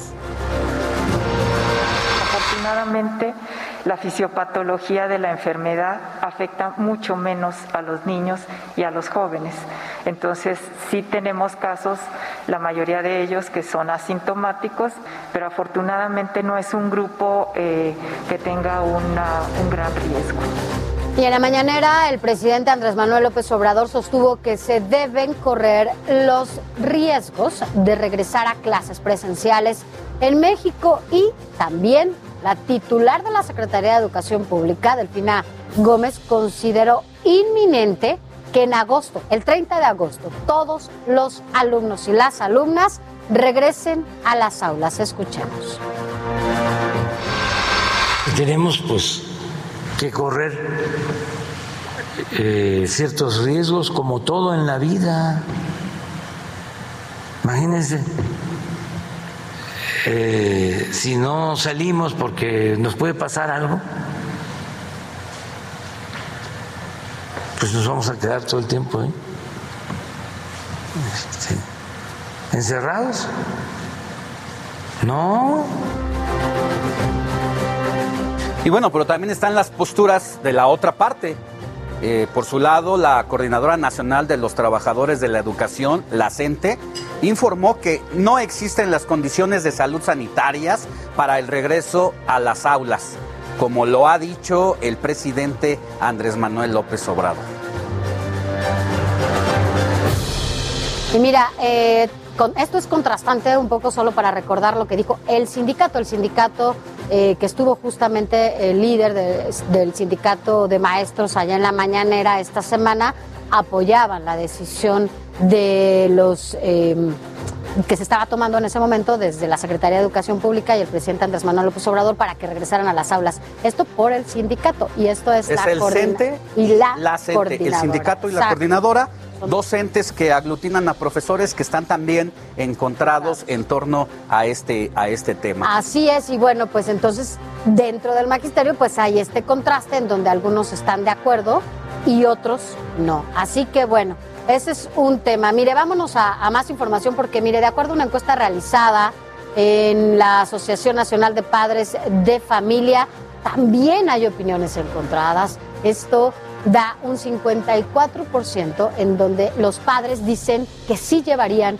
a sus hijos a las aulas y mientras el otro 46% dice que no. Estamos hablando casi de la mitad y la mitad de los padres de familia que quieren llevarlos y los otros que no están de acuerdo en llevarlo. Ahora, ha habido una modificación en el discurso contundente de la presidencia de la República de que habían dicho que iba a haber un regreso prácticamente obligatorio a las aulas. Y ahora ha dicho el presidente de la República que será voluntario porque se, se va a mantener el método de enseñanza por vía remota y dependerá de los padres quienes quieran llevar a sus hijos. lo podrán hacer y quienes no están en su derecho. Ese es un tema porque, exacto, hay quien está de acuerdo por esta situación, porque bueno, los niños ya no pueden estar encerrados, ya tienen que salir y ya tienen que estar conviviendo con otros, eh, con otros niños. Esto es lo más sano y esto sería lo necesario para ellos en su convivencia, en este contacto que estamos acostumbrados a tener desde la infancia. Sin embargo, también estamos viendo que no hay garantías absolutas para que los niños tengan este retorno, porque tampoco hubo una estrategia. O sea, solo se habló de un regreso a clases y ya, no se dio una estrategia. Tan es así que acaban de mandar a los papás y a varios más, personal de, de, las escuelas a que limpiaran en este momento, a 15 días de regresar a las aulas, se están limpiando las escuelas en donde se han robado puertas, han roto los vidrios de salones, han hecho desastres total, totales ahí en las escuelas y hoy, a 15 días, están mandando a los papás y a los maestros a que limpien las escuelas. Esto habla de una carencia de estrategia para que los niños regresen con una garantía importante de que no habrá un contagio masivo, más del que ya hay en las aulas. Solo hemos visto la aparición de la secretaria de Educación Pública en la mañanera, pero no hemos visto que se haciendo un recorrido por las escuelas, por ejemplo, para mostrarnos en qué condiciones se encuentra cada una. Ya lo decía Sofía, hay muchas que no tienen ni agua, potable, que en este momento pues es lo básico pues para regresar en todo caso a las aulas. Sin embargo, también estamos en una situación atípica de contagios por parte de eh, los menores de edad que no se habían contagiado como ahora. Pero mire, en más información, como ya lo habíamos preguntado en este informativo sobre si era o no necesario aplicar un refuerzo de la vacuna Cancino para los maestros. Bueno, pues hace unos días la farmacéutica Cancino Biologis, eh, que es la China y que no había tenido la respuesta hace unas semanas todavía, pues ya disipó la duda y recomendó que sí, que se debe hacer una segunda dosis a los seis meses como refuerzo para mantener los anticuerpos creados con la primera dosis. Y en la conferencia del día de ayer, al preguntarle a la jefa de gobierno sobre qué va a pasar con esta segunda aplicación, ella dijo que por lo pronto no lo sabe porque COFEPRIS aún no ha especificado nada de esto. Escuchemos. En el caso de Cancino no ha eh, especificado nada la COFEPRIS, que es la autoridad en este caso, que es la que tendría que decir si, es, si se requiere o no una segunda dosis antes de los seis meses o después de los seis meses. Bueno, así la, la situación, Alex, ya lo habíamos dicho también aquí y incluso creo que eh, anticipadamente, en donde justamente se hablaba de esta posibilidad. Hoy esta farmacéutica ya lo confirma, se requiere este refuerzo para los docentes y bueno, van a regresar docentes con muy poca inmunidad, de, de, por sí no la hay en su totalidad, pero bueno, van a regresar muy vulnerables para el contagio de COVID. Los niños en este contacto. ¿Te imaginas cómo van a estar jugando los niños? Sin cubrebocas, ¿crees que se lo, hasta se lo van a cambiar los niños? Yo creo cuando estén ahí en el recreo, cuando estén conviviendo, es sí. natural. Imagínate estar corriendo agitados. ¿Cuánto les puede durar el cubrebocas en realmente en que los proteja de contagiarse? La verdad es una situación muy, muy complicada. Por eso estará en manos de los padres decidir si llevan o no a sus hijos. Ojalá que sigan estas posibilidades de eh, que sea virtual. Hay muchas escuelas que así lo harán y que están haciendo extraordinarios esfuerzos para que así sea. Vamos a cambiar de tema a un tema más amable. Mire, el skateboarding eh, sorprendió a todos en las justas veraniegas. Usted seguramente lo vio si es que estuvo viéndolas, ¿verdad? Allá en Tokio, especialmente porque las principales medallas fueron ganadas por los deportistas más jóvenes. En México existe una alternativa, esto está increíble, para las niñas y para los niños, para que aprendan justamente este nuevo deporte, nuevo deporte que ya está incluido en estos juegos. Mire, veamos. El skateboarding debutó como deporte olímpico en Tokio 2020. Esta actividad que antes era estigmatizada, ahora es una ilusión para alcanzar el Olimpo.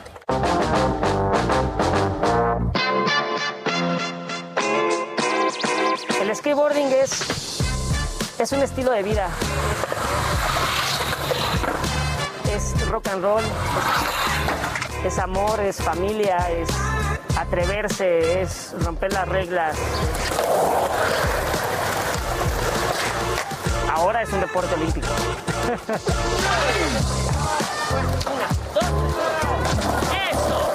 El skate en México ha evolucionado desde la parte en la que la gente lo acepta. La gente dice, un skater, ah, es un atleta. Antes era, ah, es patineta, es drogadicto, seguro no va a la escuela, seguro no trabaja. El skate ha evolucionado desde el tema de aceptación social, de quitarles estigma. Ahora, por ejemplo, las Olimpiadas tienen 12, 13 años y están en las medallas primero, segundo y tercer lugar.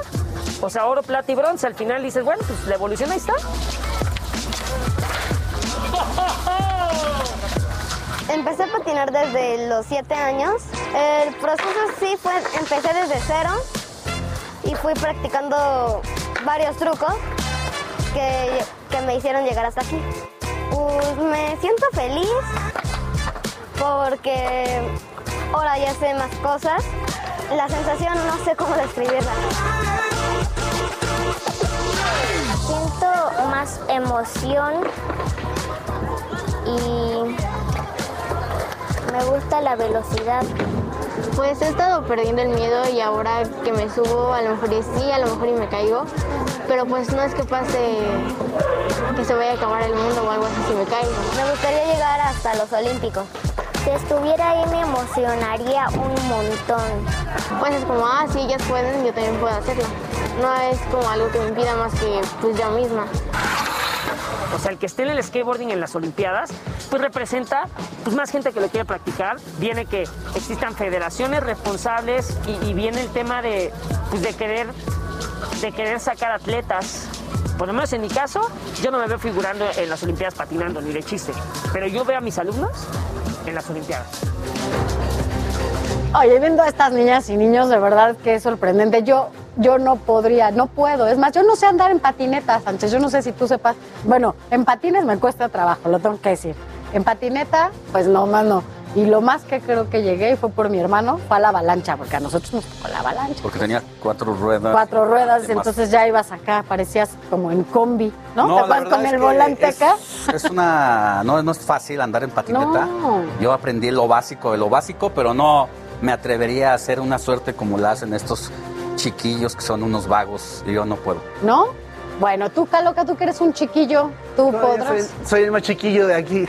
no, pues la verdad es que es una situación compleja y sobre todo, pues ver cómo funcionó, ¿no? En la pasada justa veraniega, como bien se mencionaba, de, de la situación de los más jóvenes que fueron los que ganaron justamente las preseas, pues es algo muy, muy especial y sobre todo ver lo que va a suceder y también con, con lo que va a suceder pero después con el evento para la gente de capacidades especiales que también se va a desarrollar ya próximamente, siempre después de la justa veraniega en tierras japonesas. Vamos a ver qué tal. Pero de momento, pues ahora sí, yo sé que los dejé emocionados.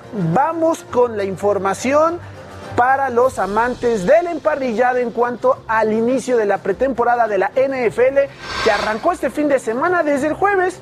Ahí, eh, pues bueno, con el enfrentamiento entre los Patriotas de Nueva Inglaterra, que fue uno de los duelos que ya pudimos ver en lo que les mencionaba, jueves, viernes, que arrancó la semana 1. Los Patriotas que justamente le pegaron 22-13 a Washington, que bueno, también resalta en este encuentro que debutó otro latinoamericano, un chileno como ala cerrada por el conjunto de Washington, insisto, para pues bueno, nada más estar atentos a la participación latina que cada vez es mayor. En cuanto a los enfrentamientos del día de ayer, algunos otros, los Bills de Buffalo le ganaron apenas por un punto 16-15 a los Leones de Detroit.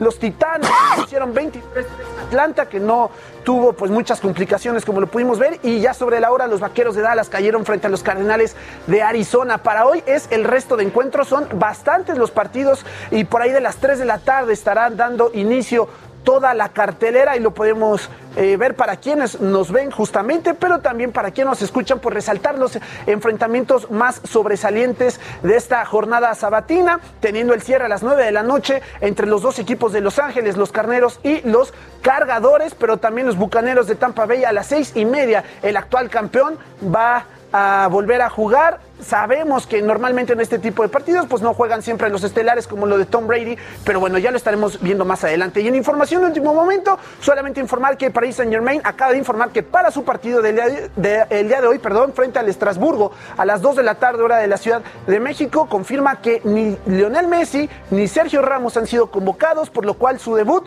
con los colores parisinos tendrá todavía que esperar. Lo curioso aquí es que el próximo partido del local de París sería hasta el 12 de septiembre. Entonces, pues bueno, vamos a ver cuál es, eh, cuál es el plan para el PSG o qué es lo que sucede o cuándo será ya el momento del debut del argentino. Veremos. Oye, las filas, lo que sí vi, fueron esas filas enormes que estaban ya esperando comprar la playera de, de Messi, de Messi ¿no? con el número 30. Así es, fueron, la verdad es que de una manera impresionante. Más adelante les tendré cifras eh, justamente de Messi porque lo que sucedió fue descomunal, tanto a favor de él como en contra del Barcelona, porque también los números del Barcelona, por supuesto, Ajá. su ex equipo bajaron la del Barça, ¿cuenta drásticamente. todavía?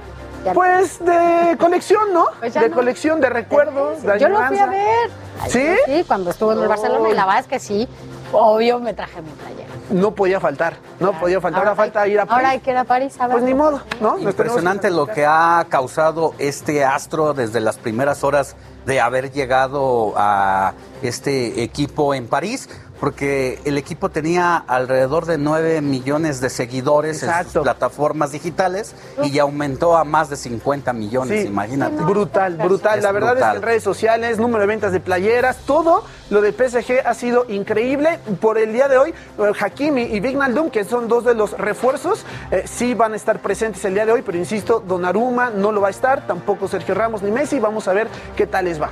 Bueno, pues ya nos platicarás. Por lo pronto, bueno, ha sido todo un fenómeno su llegada allá a París. Así gracias, gracias, Gracias a ustedes. Adriancito. Gracias, Adrián. Bueno, hoy veré, hoy veré el partido, ¿eh? De- Perfecto, A ver, mañana yo, es, ojalá que se Mañana lo empate ya el platicamos. café, pues son mis dos, mis dos equipos, ni modo. Vámonos a, más temas. Y es que, mire, eh, nos están escribiendo desde muy temprano y gracias, se lo queremos agradecer especialmente porque desde las 7 de la mañana que arranca este espacio informativo en radio y a las 8 también en televisión de manera simultánea con, en todas las frecuencias de El Heraldo Radio, bueno, pues nos escriben y para nosotros es importante. Nos dicen, buenos días desde Oaxaca, de la familia González y ojalá puedan mencionar que a muchos adultos mayores nos restringieron el envío desde marzo los del bienestar. Eso, bueno, con lo que estábamos diciendo, que se estaba llevando a cabo esta, este trámite para la pensión eh, del bienestar para adultos mayores y bueno, pues hay algunos que han tenido este tipo de problemas. Muchos casos están cayendo en cascada aquí al, al WhatsApp. Mire, buenos eh, días, nos dicen también, desde el inicio de la Administración Federal es el problema, eh, llamamos a ese teléfono del bienestar, y es lo mismo. Le vamos a llamar, le dan un folio nuevo y es a partir de esa nueva fecha donde tiene que esperar los meses y la fecha no llega. Mi mamá tiene 90 años de edad. Esto, la verdad, nosotros buscamos desde toda la semana a alguna autoridad de la Secretaría de Bienestar precisamente para que aclarara estas dudas y le decimos que nada más no quisieron contestar, ¿eh? por algo, por algo va a ser.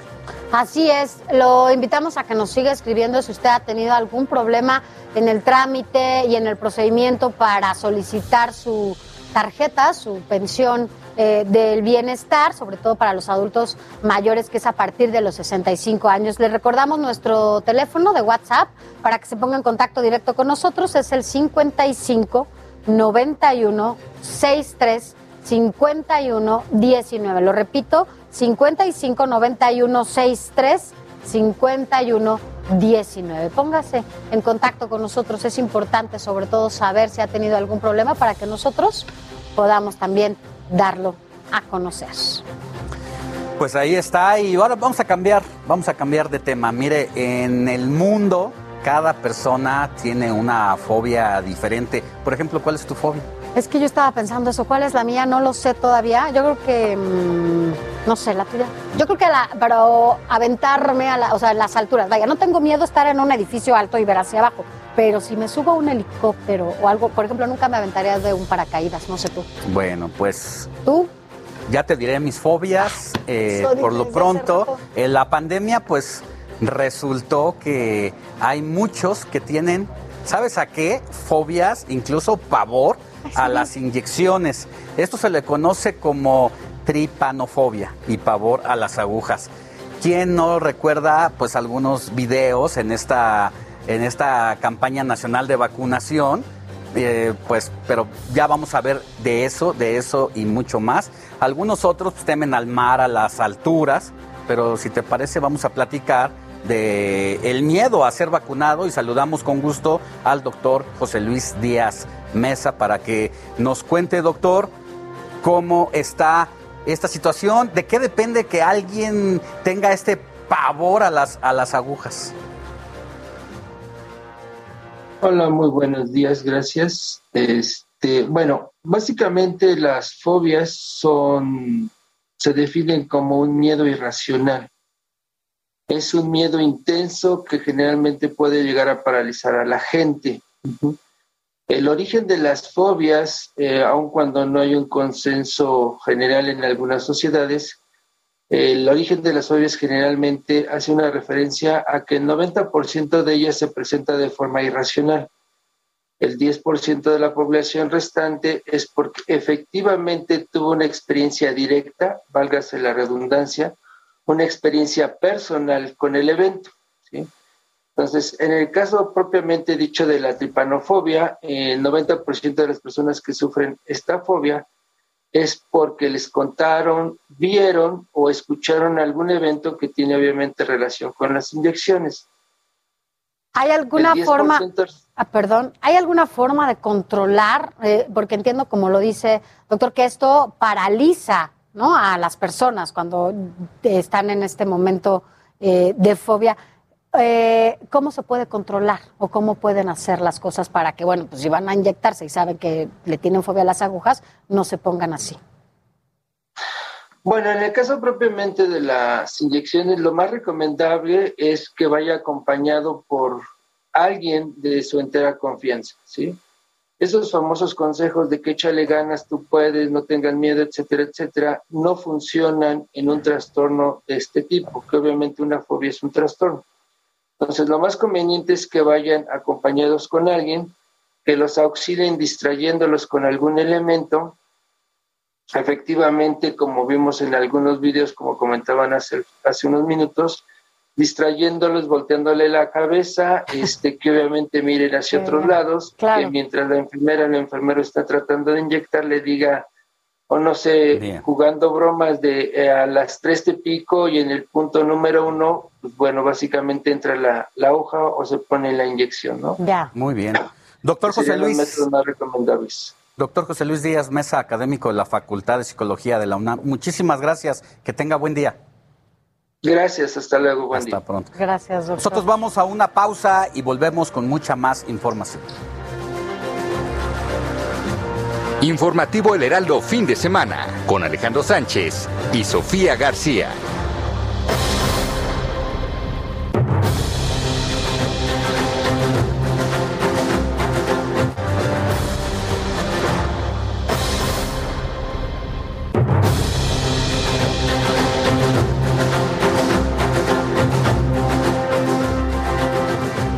Gracias por continuar con nosotros. Recuerde que todavía nos falta una hora más juntos aquí en esta transmisión simultánea en radio y en televisión, todas las frecuencias del Heraldo Radio y también por el canal 10 por el que usted nos está sintonizando.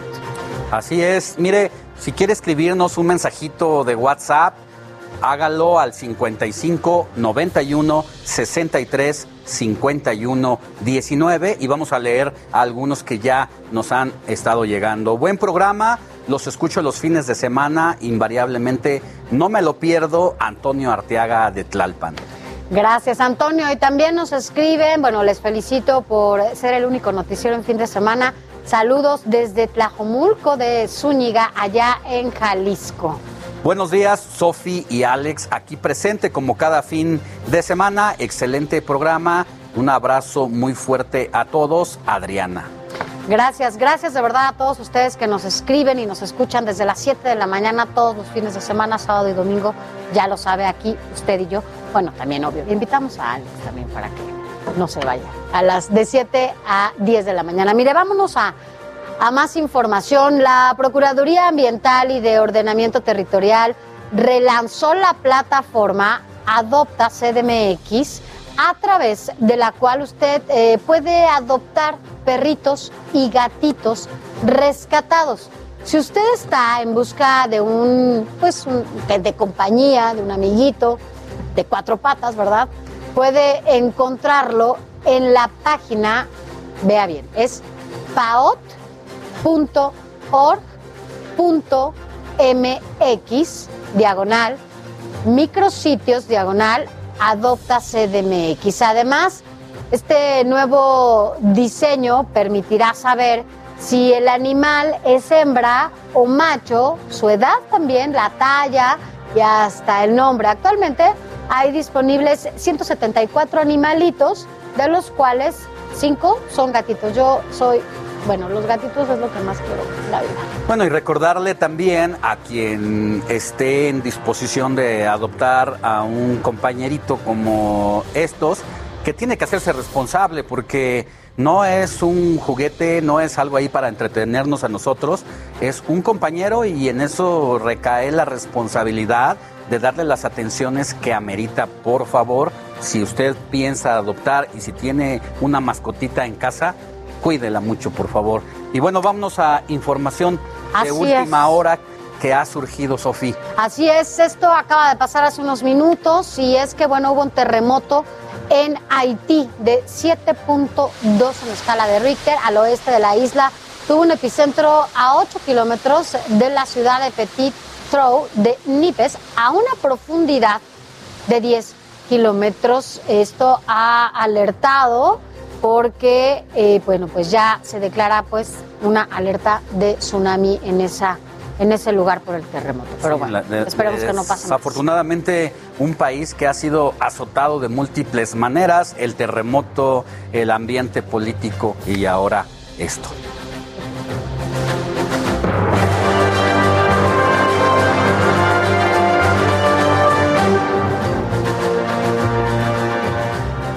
Los últimos 18 meses hemos hablado sobre el coronavirus, este potente virus que ha matado a millones de personas, que tiene de cabeza al planeta. Pero a ver, por ejemplo, usted que nos escucha o nos ve, ¿sabe lo que es un virus? ¿Sabe cómo se origina o de dónde puede salir? ¿Qué lo puede originar? La raíz de un virus. Bueno, pues para hablarnos justamente sobre ese tema, hoy nos acompaña desde España vía Zoom el doctor Miguel Pita, que además, bueno, escribió, escribió un libro que tiene que ver con eso. Doctor eh, Miguel Pita, gracias por estar con nosotros, doctor en genética y biología celular y profesor de la Universidad Autónoma de Madrid. Muy buenos días. Hola, muy buenas, ¿qué tal? Encantado de estar con ustedes. Un gusto saludarle. Eh, ¿Qué nos puede decir? ¿Cómo es la pregunta básica? ¿Cómo se origina un virus? Bueno, la respuesta eh, tiene una parte sencilla y una parte compleja. La parte sencilla es que un virus siempre se origina a partir de otro virus preexistente. Eh, son seres muy, muy elementales que son parásitos tienen que infectar necesariamente a, una especie, ya sea a una planta o a un animal como nosotros, o a una bacteria o a un hongo, y de vez en cuando cambian y son capaces de infectar a otro ser vivo distinto. Entonces, ¿de dónde viene un virus? Pues siempre de uno preexistente, que andaba suelto en otra especie y que mutó, cambió y aprendió a infectar una, una nueva especie. Llevan por ahí circulando desde seguramente antes del origen de la vida, mm, o por lo menos desde que existimos los seres vivos. Estamos hablando de miles de millones de años. Los virus son, son unos seres que han eh, seguido su, propio desarrollo y su propia existencia y que de vez en cuando algunos de ellos pues infectan a nuestra especie y generan problemas más grandes o más pequeños. En este caso uno muy grande, claro, si hablamos del coronavirus. Sí, ahora usted escribió el libro Un día en la vida de un virus, del ADN a la pandemia. Lo escribe además, ¿no? En donde estamos justamente con un virus que ha tenido de cabeza al planeta. Este virus se va haciendo cada vez más potente, como supongo todos los demás, ¿no? Como pasa. ¿Cómo es que va haciendo, va haciendo esta mutación y se van generando estas variantes que cada vez son más difíciles de atacar? Bueno, la verdad es que no se sabe cuál va a ser la dinámica de un virus. Su propia constitución eh, implica que va a ir cambiando. Y, de hecho, el ir cambiando es lo que hace que de vez en cuando un virus pase de infectar una especie, de, infectar una especie a infectar otra, ¿no? lo, mismo que decíamos anteriormente, de que de repente un virus que existía previamente en una especie pasa a infectar la nuestra, es eh, algo constitutivo en los virus, van mutando, van cambiando, como todos los seres que dependen de, ADN o de ARN. Es, una norma de la biología, no se escapa a esa, a esa necesidad. Entonces, este virus que ahora mismo nos infecta a nosotros, este coronavirus, va mutando y va cambiando también, y de hecho va cambiando bastante eh, porque hay muchos ejemplares, porque ha generado una pandemia. la tasa de cambio, la tasa de mutación depende de la tasa de infección. Cuanto más gente haya infectada, más variantes nuevas van a salir. Por eso debemos controlar la pandemia, ¿no? Porque eso va a restringir el número de variantes. Esas nuevas variantes no sabemos siempre si van a ser más o menos agresivas. Lo que pasa es que si son más complicadas y más agresivas nos llama más la atención. Pero, por ejemplo, el coronavirus ha generado ya probablemente decenas de miles de variantes. Sin embargo, cinco o seis de ellas son en las que nos hemos fijado, porque son las que lo hacen más complicado para, nuestro sistema de salud, para nuestras defensas y para controlarlo. Pero eh, si miramos a largo plazo, lo normal y lo habitual, nunca sabemos qué va a ocurrir porque no podemos leer el futuro, es que a largo plazo lo que sí haya sean variantes que sean menos agresivas. Esto ahora mismo en este punto parece un poco confuso, pero seguramente dentro de cinco o diez años el coronavirus seguirá existiendo, pero será un virus mucho menos agresivo que ahora.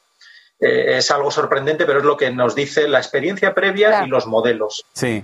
Miguel, estamos hablando con Miguel Pita, doctor en genética y biología celular y profesor e investigador de la Universidad Autónoma de Madrid. Está allá en España conectado vía Zoom para quienes nos escuchan por radio. Doctor, preguntarle, usted dice los virus es lo más seguro que existan desde antes de la vida humana. ¿Qué pasa con esta situación de atentar contra el medio ambiente? Cuando empezamos a devastar zonas ecológicas eh, que son pulmones para eh, de oxígeno para los humanos. ¿Qué pasa cuando nos empezamos a meter en ese hábitat y comenzamos a destruirlo? Bueno, es, es una mala noticia en muchos aspectos, la destrucción de hábitats. Lo estamos viendo eh, en, otro tipo de fenómenos, es destruir hábitats que son una fuente de oxígeno o de retención del dióxido de carbono, etcétera, pues, pues al final se traduce en problemas para el planeta Tierra y los problemas para el planeta Tierra son problemas para sus pobladores. Entre otros nosotros, los humanos, que no somos los únicos, pero sí lo vamos a padecer de los que más. Y otro de los problemas que lleva asociado a la destrucción de, los medios naturales y, de los hábitats es que eh, aumentan las probabilidades de que surjan pandemias. Eh, no quiere decir que sea el caso en esta situación concreta. Mm, no tendría por qué, pero sí sabemos que el destruir ecosistemas favorece que algunos virus que están latentes en otras especies, que llevan una vida que no es agresiva para nosotros porque no han saltado a nuestro cuerpo, puedan saltar. Entonces, aparte de por las muchas razones por las que preservar los hábitats naturales, los hábitats salvajes, los hábitats que, no han sido todavía agredidos por la mano del hombre, aparte por muchas otras razones, para evitar pandemias, sin duda es, eh, importante.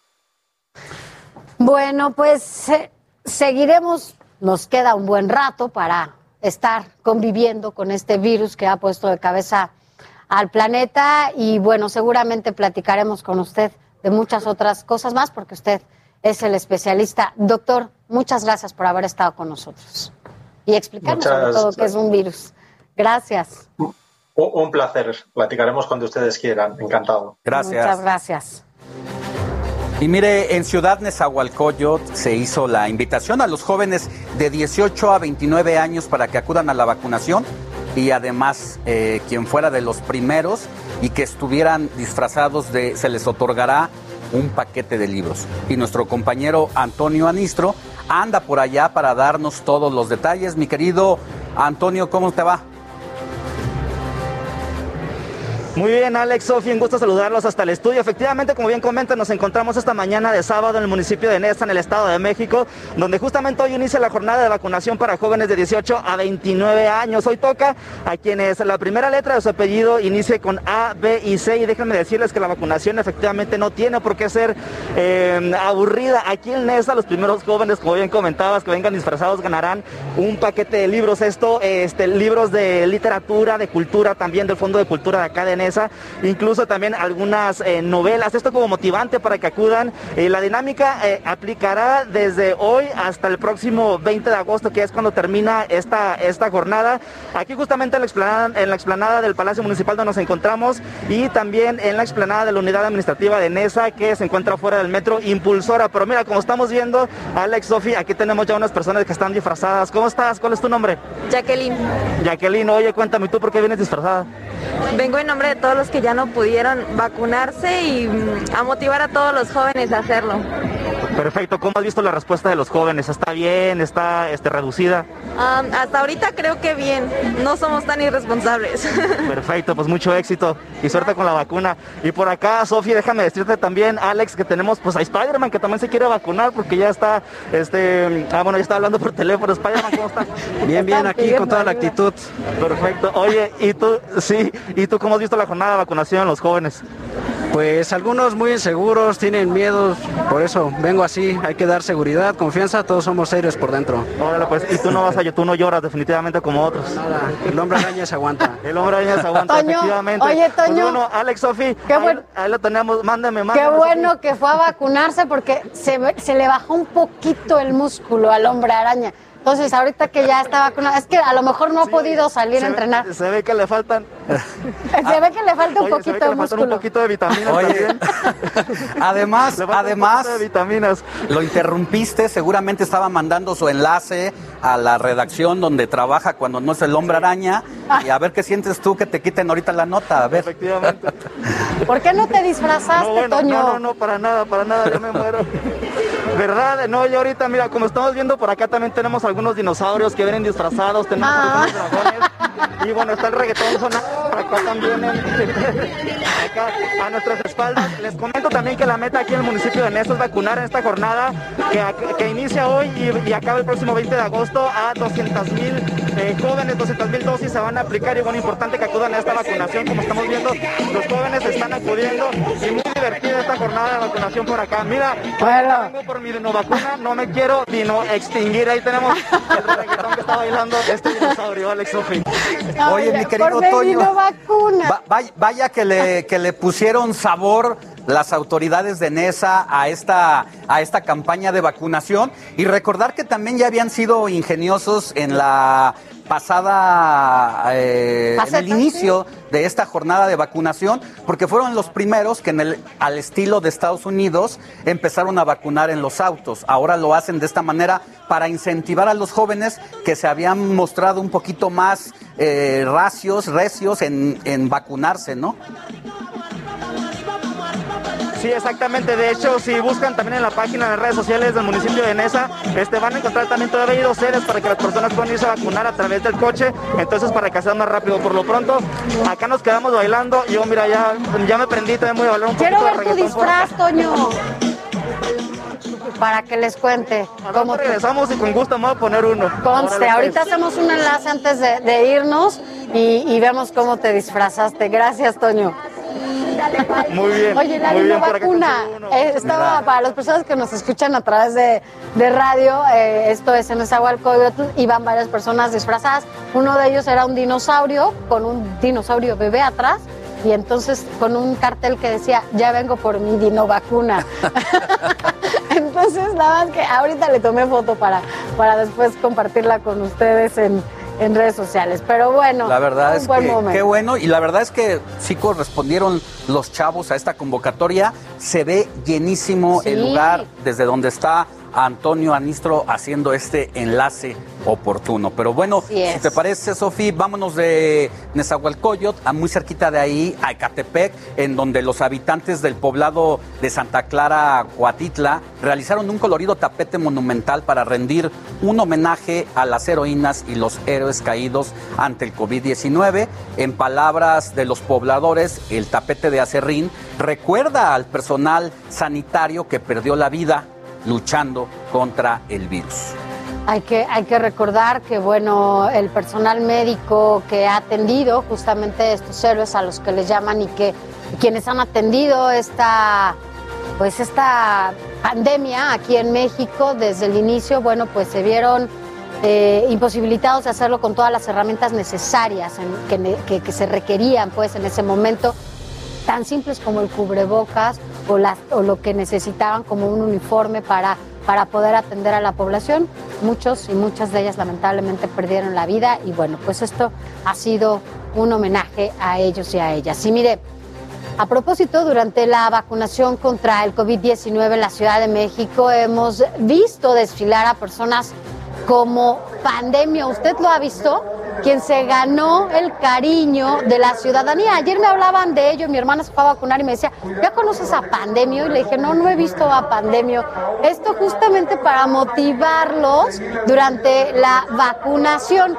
Pero el Estado de México no se quiso quedar atrás y ahora tienen al covirratón, mire, al covirratón que anima a los jóvenes a vacunarse. Y entonces, bueno, pues podemos ver que el covirratón se parece a un ratón de allá, de, de- de Disneylandia, y que, bueno, pues está motivando a que los jóvenes y las jóvenes se, se vacunen. Que hay, que hay que reconocer que ha sido esta población la que filas enormes ha hecho y que no ha faltado, ¿no? Por lo menos en esta, en esta etapa de vacunación acá en la ciudad y en el Estado de México, en donde han abarrotado los espacios de vacunación, ¿no? Esto Así es, por fortuna los chavos respondieron a este llamado y cambio de tema, mire, para que lo tome en cuenta, le recordamos que desde el día de ayer, viernes 13, la estación del Zócalo de la línea 2 del metro permanece cerrada hasta nuevo aviso. En dicha estación, los trenes no están realizando ascenso ni descenso de pasajeros y como alternativas para llegar al primer cuadro de la ciudad, le recomendamos las estaciones Bellas Artes, Allende, Pino Suárez, Isabela Católica y San Juan de Letrán. Si va para ahí, para allá, para el Zócalo, pues solamente camina unas cuadras. Esto debido a la maqueta del Templo Mayor que se encuentra en esta parte de la ciudad.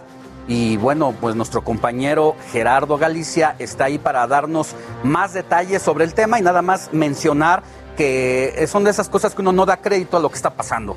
En medio del repunte histórico de la pandemia es el que más contagios ha tenido esta semana. Ayer el Zócalo, mi querido Gerardo Galicia, estuvo abarrotado, la gente codo a codo, no recuerdo en lo que va de la pandemia, un zócalo lleno como ocurrió ayer. ¿Con qué te estás encontrando esta mañana? Buenos días. Muy buenos días, Alex, Sofi, excelente mañana. La situación ha cambiado. Eh, respecto a lo ocurrido anoche. Anoche, bien lo comentabas, durante la inauguración de este evento, donde se ha colocado esta enorme maqueta justo en el zócalo de la capital. Teníamos el día de ayer por la noche muchísimas personas, incluso eh, gritando sin utilizar cubrebocas. Eh, prácticamente era imposible guardar una sana distancia. El día de hoy tenemos una situación eh, que ha cambiado muchísimo. Son realmente pocas las personas que llegan hasta este punto ah, para tomar una foto a esta enorme maqueta. Y es comprensible, mi querido Alex, debido a que esta situación, este evento, luce únicamente de noche. Por lo pronto solo se pueden apreciar los adornos que se han colocado en los edificios de gobierno.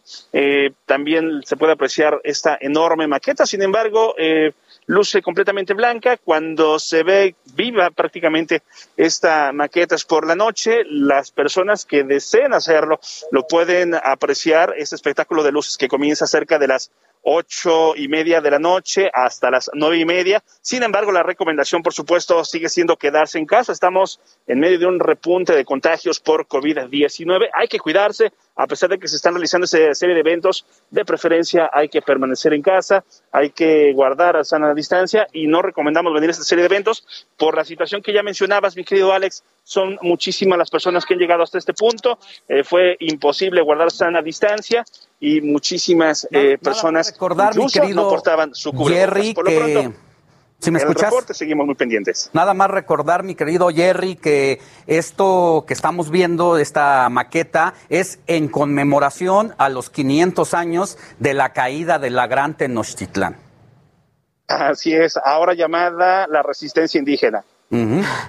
Pues sí, bueno, esperemos que no veamos eh, las imágenes que anoche estuvimos justamente apreciando ahí eh, en el centro, en el zócalo de la capital del país, y que bueno, pues si es inevitable que la gente vaya porque tiene que estar ahí, pues que lo haga de manera responsable y que usen su cubrebocas. Vimos muchísima gente ayer que no tenía cubrebocas y que como mencionan, pues estaban codo a codo gritando. Es un espectáculo, evidentemente pues, se aprecia más de noche, solo que esperemos que esto no traiga más consecuencias de las que ya está trayendo, sobre todo en este, en este momento. Sí, sin duda. Esperemos que la asistencia sea moderada a lo largo de la tarde-noche y, por supuesto, que los contagios se frenen en la capital. Gracias, Jerry. Hasta luego. Cuídate mucho. Buen día. Gracias, Jerry. Vámonos a otros temas. Mire, tiene que ver con la recuperación de empleos. En dos meses eh, se han recuperado empleos eh, perdidos. Eh, durante un spot de recuperación de empleos de la pandemia se ha dado a conocer, así lo aseguró Martí Batres, quien es secretario de gobierno, el recién nombrado secretario de gobierno de la Ciudad de México, quien además confirmó que solo restan 150 mil puestos para llegar a los 20 millones y medio de trabajadores inscritos en el seguro social. Mire, vamos a escuchar lo que dijo justamente Martí Batres cuidar a las empresas y a cuidar el empleo. La nueva estrategia está centrada en la vacunación universal, la higiene, la sana distancia física, el uso de cubrebocas. No promoveremos desde el gobierno de la ciudad el cierre de la economía ni el cierre de los trabajos. Y mire, precisamente para garantizar que la ciudadanía consiga trabajo, ahí está la Feria Nacional de Empleo 2021 que ha llegado a la capital del país. Para registrarse, ingrese a empleo.gov.mx diagonal portal digital en donde deberá responder dos preguntas que le permitan entrar al portal para revisar las vacantes disponibles. Otra información necesaria es, obviamente, su experiencia laboral, grados de estudios y, por supuesto, su currículum vitae.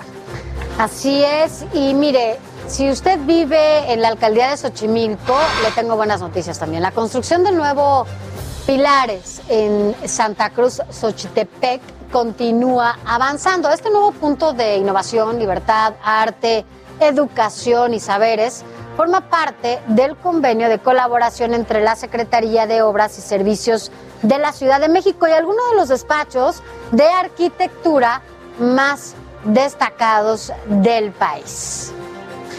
Y bueno, pues vamos a regresar ya a la recta final de este informativo de fin de semana. No se mueva, no le cambie, volvemos con más. Informativo El Heraldo fin de semana con Alejandro Sánchez y Sofía García.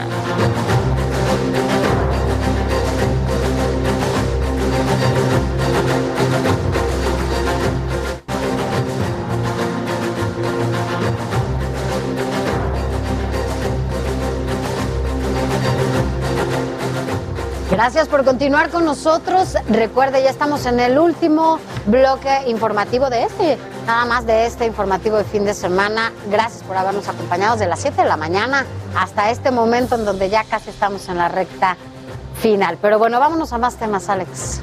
Bueno, pues aunque ya se anticipaba, el Banco de México decidió subir la tasa de interés en 25 puntos base por lo que el referencial ahora se ubica en 4.50%, considerando el porcentaje más alto en aproximadamente un año. Y para hablarnos más sobre este tema nos acompaña Luis Ramírez, director adjunto y fundador de Vive de las Rentas.com. Mi querido Luis Ramírez, muy buenos días. Alex, me da mucho gusto saludarte. Buenos días. Pues en efecto, lo ya previsto, el Banco de México decide subir en 25 puntos base las tasas de interés debido a la presión inflacionaria. Ya lo veníamos diciendo, sin duda, eh, estas tasas de interés tan benéficas que aún hoy se mantienen en los créditos hipotecarios van a subir y van a subir porque evidentemente pues el costo del dinero eh, va a seguir subiendo. Ese, ese, es el dato que se ha visto en todos los bancos centrales del mundo y sin duda siempre que hay presiones inflacionarias esto es lo que sucede, Alex. En ese orden de ideas me parece muy, muy importante que podamos eh, entender que el momento, el momento sigue siendo hoy para comprar un inmueble, porque quien compra un crédito hipotecario compra a una tasa fija. Imagínate que hoy tenemos tasas del 7.50, del 8% anual, y puedes comprar un crédito hipotecario, suscribir un, un crédito hipotecario más bien eh, durante 20 años o 15 años, que lo ideal son 15 años, tasa fija. Tasa fija quiere decir que no te van a aumentar la tasa de interés en toda la vida del crédito. Recordemos que antes de la pandemia teníamos una tasa de interés eh, del Banco Central en más o menos seis puntos base. ¿Qué quiere decir esto? Y entendamos la diferencia. Es, decir, quien ahorra, quien mete su dinero al banco, le pagan hasta 6% anual. Eh, en este momento se está pagando y con, la, eh, con este incremento que se dio, está, estarán pagando a quien ahorre su dinero el 4.50% anual de intereses por tener su dinero ahorrado en el banco. Es decir, que si el banco tomara ese dinero prestado para luego prestárselo a alguien que quiere un crédito hipotecario, pues tendría este diferencial de utilidad. Entonces, a lo que voy es de que eh, esto va a tener que subir sin duda, porque el costo del dinero será más alto. Cuando el banco llegue a 5%, ya no tendremos créditos eh, con tasas de interés del 7.50, del 8%, como lo tenemos hoy. Lo he venido diciendo desde que bajaron las tasas de interés derivado de la, eh, pues esta recesión económica que tuvimos por la pandemia. El momento de invertir es ahora. El momento de obtener un crédito hipotecario es ahora Todavía no han subido los créditos, pero sin duda, sin duda va a subir el monto de la tasa de interés de los créditos. ¿Qué pasaba? Y nada más te pongo rápidamente un ejemplo. El año pasado teníamos tasas de interés del 9% que eran buenas, eh, pero hoy, eh, eh, es decir, un millón de pesos, por pagar un millón de pesos te costaba más o menos la mensualidad 13 mil pesos. Hoy con las tasas de interés que tenemos te puede costar hasta 10 mil 500 pesos la mensualidad. Entonces hay dos temas. Uno es que la mensualidad es más barata, pagas menos, o bien por los mismos 13 mil pesos, en lugar de acceder a un crédito por un millón de pesos, accedes a un crédito por un millón doscientos mil. Entonces te compras un mejor inmueble. es ahí donde tenemos que entender que ya viene, ya va a aumentar eh, pues la tasa de interés en los créditos hipotecarios. Y es por eso que el momento de invertir es ahora. También estamos viendo, eh, incluso se acaba de hacer una reforma en la, en la Ciudad de México para aumentar el precio de las casas. Ha estado aumentando el precio del cemento, el precio de los metales, y esto se debe, insisto, a la inflación. ¿Qué va a suceder entonces? El precio de las casas está subiendo. Hay una plusvalía de la que siempre hablo en esta sección, Ale Sofi, en la que desde luego hay un aumento por el transcurso, hay, un aumento del valor por el transcurso del tiempo.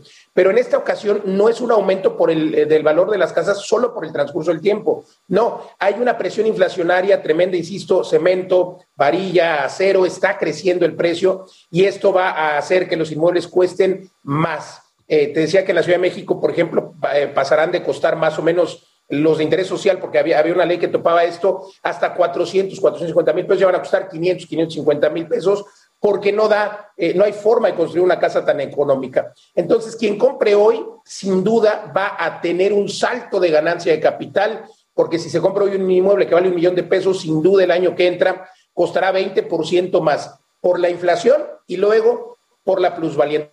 Entonces, el momento de invertir, Ale Sofi, es ahora. Y de esto hablo justamente en mi programa, que es hoy aquí por El Heraldo Radio a las 4 de la tarde. Les los invitamos a que nos sintonicen, pero también a que me pidan una sesión de coaching sin costo. En mi equipo de Mundo Inmobiliario son asesores patrimoniales. Les van a dar una sesión de coaching sin costo para que conozcan cinco lugares donde invertir en este momento en la República Mexicana, cinco lugares que van a tener saltos de ganancia de capital, te los menciono muy rápido, eh, por supuesto será Tulum, será, eh, bueno, toda la zona de Cancún a Tulum, eh, será Querétaro, será Mérida, desde luego las grandes ciudades o las medianas también tienen algo como Monterrey, Guadalajara, Ciudad de México, pero no es tan grande el salto de capital como, o esta ganancia como pudiera ser en otras ciudades. Insisto, pueden pedir una sesión de coaching, lo único que tienen que hacer eh, es mandarme un mensaje a mis redes sociales donde me encuentran. Me encuentran en todos lados como Luis Ramírez Mundo Inmobiliario, Facebook, Twitter, Instagram. Y en esta sesión de 40 minutos entenderán por qué invertir en inmuebles, dónde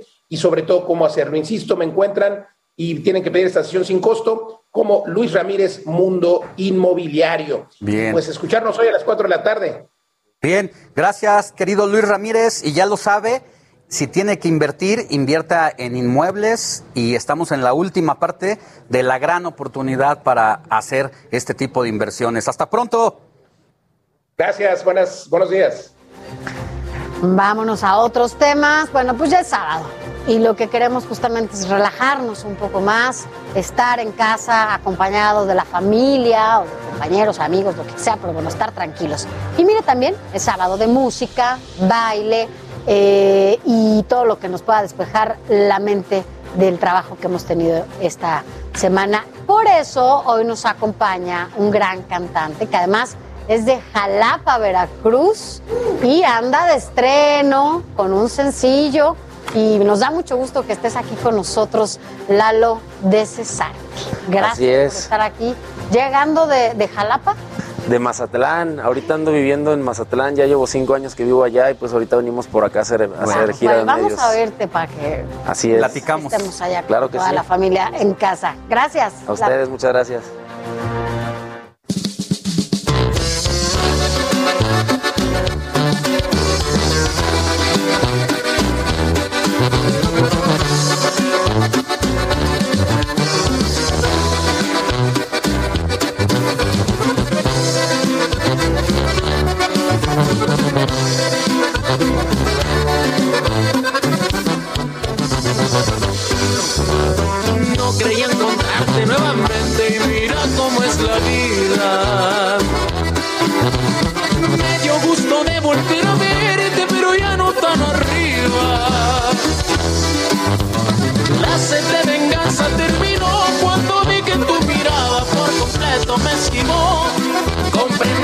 El karma y tu ambición a la ruina te llevó. ¿Cómo te habrá ido que a tu cara le borraron la sonrisa? Y hasta esa mirada tan segura sumisa. Sin querer me hiciste recordar todas aquellas ofensas que yo no merecía. Lo mejor de verte fue que me di cuenta que ahora ya estoy bien arriba. Ya me sanaron las heridas.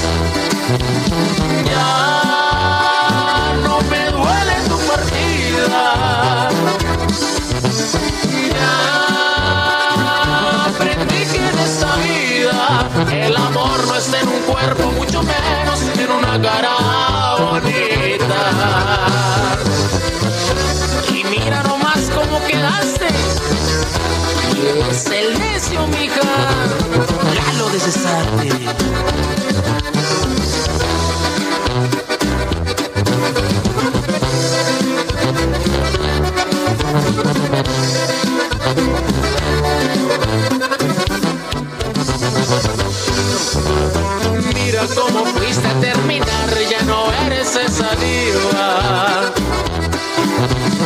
La que dijo que yo no podría nunca estar a su medida. Mira cómo fuiste a terminar, resignada, triste y sola en un cuarto y mal vestida. Se acabaron ese cuerpo tan perfecto que tanto presumías. Ya me sanaron las heridas.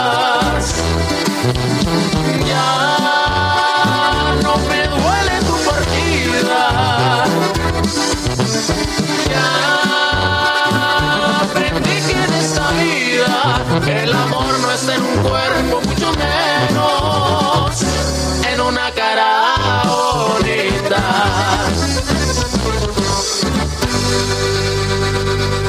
¿Con dedicatoria y todo o qué? Bien. ¿Con dedicatoria y todo o cómo? No, estaba sin dedicatoria. Eso nada más. Mi querido Lalo, ¿cómo, ¿cómo te trata la Ciudad de México? Muy la bien. verdad es que una carrera has venido picando piedra muchos años. Ya son varios años. De hecho, yo llegué aquí a vivir justamente ayer, hace 10 años. Sí. Llegué a vivir aquí porque estuve en, eh, quedé en un proyecto de la academia. Ahí anduve participando. Justo hace 10 años entramos a ese proyecto. Y ya cuando salimos de ahí, pues me quedé ahí, este, aquí viviendo, perdón, en la Ciudad de México.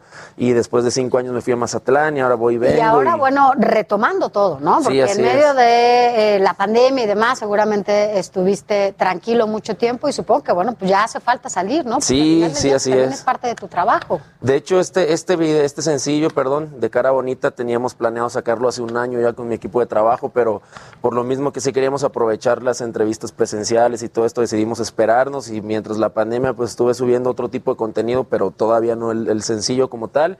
Nos esperamos hasta ahorita que llevo chance y pues ahora sí a darle con todo. Ahora, ahora te has aferrado a seguir luchando porque más o menos conozco esos proyectos musicales que te catapultan a la popularidad por un ratito, pero se firma un contrato donde luego te congelan dos años y Sí. no puedes estar y no es tan fácil Así es. regresar. Así Tengo es. una historia muy cercana que conozco perfectamente y por eso lo digo y por eso también es digno de admirarse que después de esto sigas empeñado y ya estés pues otra vez en los foros ya con tu carrera propia. Sí, así es. Fíjate que, pues yo desde que empecé a cantar, ahorita yo tengo 33 años, yo empecé a cantar trabajando desde los 15. Chiquitito. Desde los 15 años empecé a trabajar en restaurancitos, cafecitos y en grupos versátiles. De todo anduve desde chamaco. Ya cuando me tocó la oportunidad de hacer casting para venir a este proyecto acá a la Ciudad de México, pues ya llevaba yo un rato dedicándome a la música y de ahí para acá, digamos, ya lo quise hacer de manera profesional.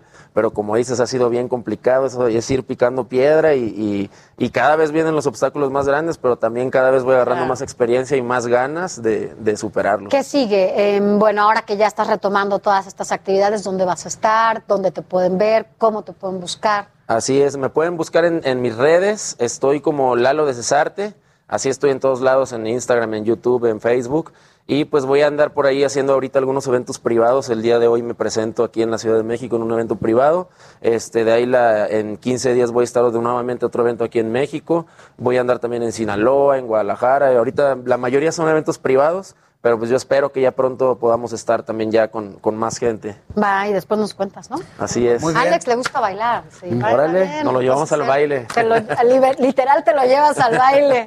¿sí? Muchas gracias, mi No, querido hombre, Lalo, te esperamos para que nos lleves a bailar. Gracias. Bueno. gracias. Cuídate mucho y mucha Igualmente. suerte. Gracias. Gracias y felicidades. Hasta gracias, pronto. gracias por, por estar aquí. Y ahora vámonos de nuevo con nuestro compañero Antonio Anistro, porque bueno, Antonio está en, esta, en Esahualcoyotl, en esta entidad allá en el Estado de México, en donde a partir de un disfraz les van a regalar libros. Esto es para que usted acuda a vacunarse. Si va disfrazado, le van a regalar libros. Así que bueno, vaya, esto es allá eh, con Antonio Anistro. ¿Y el disfraz, Toño, dónde está? Bueno, Cuéntanos con quién estás. Oye, Sofi, oye, oye, Sofi, yo ya quería ponerme el disfraz por acá, ya no me deja tampoco el Rey Misterio y Blue Demon que tenemos por acá y el Spider-Man. Efectivamente nos encontramos todavía en la jornada de vacunación que inicia hoy en Nezahualcóyotl de, para los jóvenes de 18 a 29 años. Y bueno, precisamente, como ya comentabas, quienes vengan disfrazados les van a otorgar un libro y bueno, se están eh, pasando, pero mira, la fiesta está buenísima acá adentro. Nos venimos a la fila precisamente antes de que pasaran. Y ahora sí, regálame tu nombre, por favor, y tú vienes de Blue yo soy Zeus, buenos, días. Oye, Zeus, y cuéntame, ¿por qué ven disfrazado? Eh, pues, mi primo empezó con la idea y le digo, va, pues, ¿por qué no vamos a ir un rato a, despejarnos, a desestresarnos? Perfecto. Oye, Sofía, déjame decirte que ya les han pedido foto y ya la gente está emocionadísima con ellos. Y tú cuéntame también, bueno, como que también le faltan vitaminas, como vimos allá hace rato al, al, Spider-Man que teníamos por acá. Cuéntame tu nombre, por favor. Sí, este, mi nombre es Alberto, buenos días. Y pues desgraciadamente me, me hace falta cuerpo porque pues con la pandemia me quedé sin trabajo y pues hace falta, hace falta trabajo. Oye, pero ya con la vacuna te vas a poner fuerte. Y acá como también Spider-Man que lo tenemos, ¿tu nombre? Muy bien, Alejandro.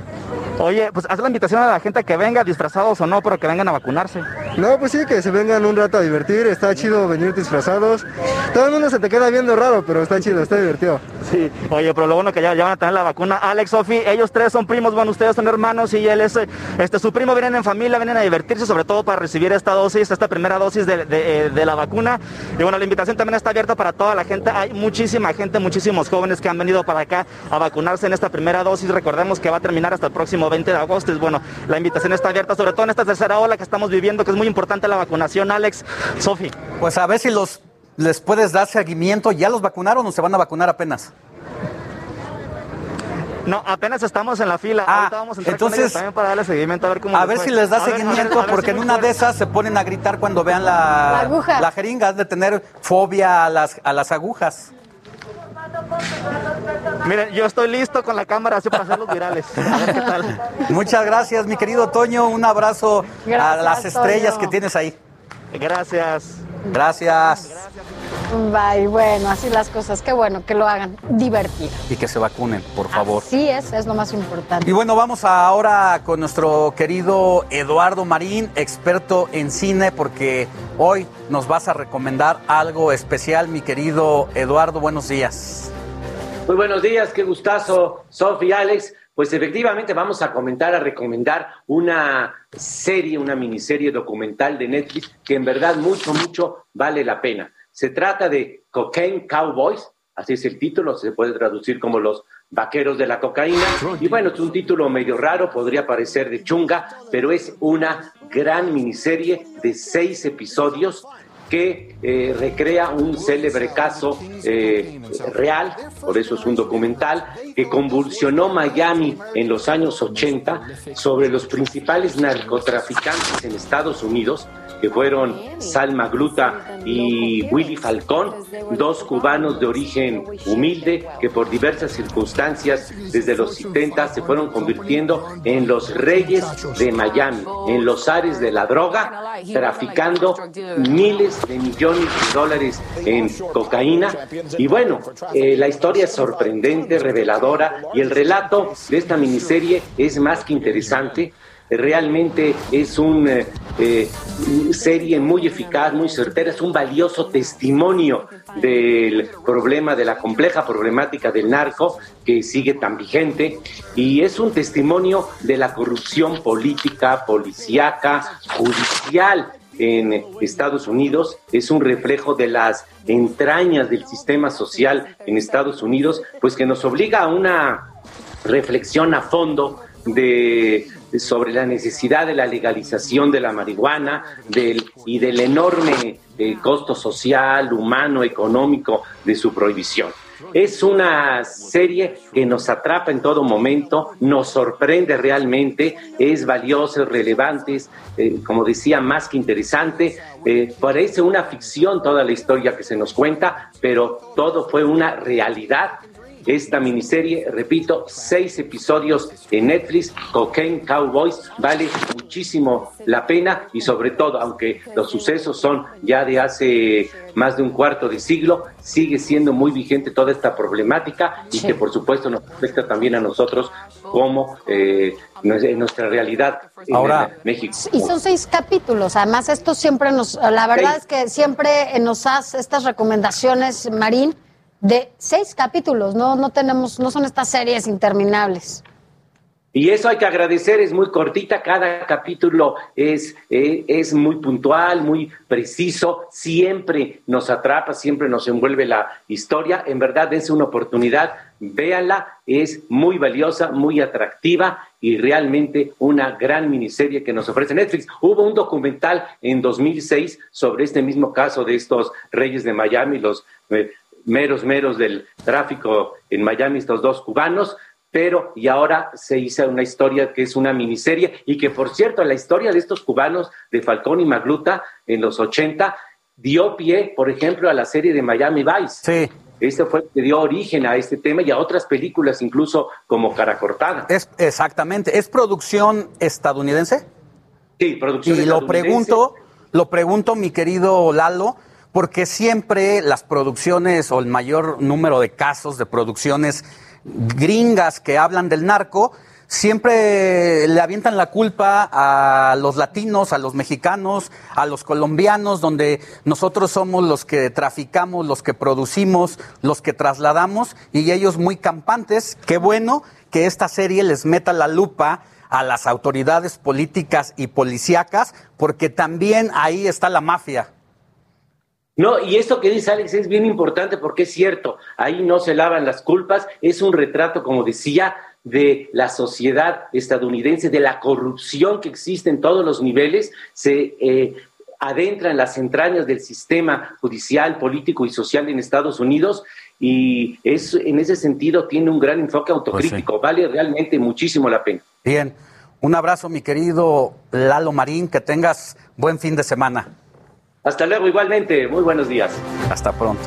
Así es, y bueno, pues ya lo hemos estado viendo, Antonio Anistro nos tiene, ah, bueno, estaba en Esahualcoyotl, pero ahora nos tiene una recomendación más para saber qué hacer aquí en la ciudad, sobre todo si usted viene de visita, para que sepa qué, qué puede hacer en la capital del país. Veamos qué nos prepara. Amigos, ¿cómo están? Ya es fin de semana y la recomendación de hoy tiene que ver con un recinto cultural que la verdad está maravilloso. Estamos en el Rule y vamos a ver una experiencia inmersiva que tiene que ver con las artes, el sonido y la luz que van a poder disfrutar en familia y se van a dejar llevar. Ya van a ver a dónde. Acompañan. Después de permanecer cerrado por meses, el RULE Comunidad de Saberes de la Secretaría de Cultura de la Ciudad de México vuelve a ofertar experiencias inmersivas a los gustosos del arte en sus distintas expresiones. Esta semana inauguró la instalación de luz y sonido El Bosque, una experiencia fuera de lo común. A través de una filmación, transporta al visitante a distintos paisajes y composiciones. Estamos muy felices de recibir la exposición y reabrir el espacio con esta exposición. ¿no? El bosque en realidad nos llega como parte del Festival de Arquitectura Ciudad de Mextrópoli y a su vez el bosque de, de Víctor Zapatero. ¿no? Entonces llega a nosotros, es una instalación inmersiva de luz y sonidos y es todo un momento muy contemplativo, es como una metáfora muy conmovedora de la experiencia humana. Esta instalación es una explosión de luces y sonidos. Es ideal para ir con la familia, ya que por las propias condiciones del lugar y de la sana distancia solo entran grupos de cinco personas. Se vuelve un descanso, un respiro, no solo en la idea de lo que uno entiende por el centro, sino también con todo lo que hemos pasado a nivel sanitario, ¿no? a nivel de pandémico. Es un espacio como reflexión, es un espacio de, de- de- contención ¿no? y como pues, para estar.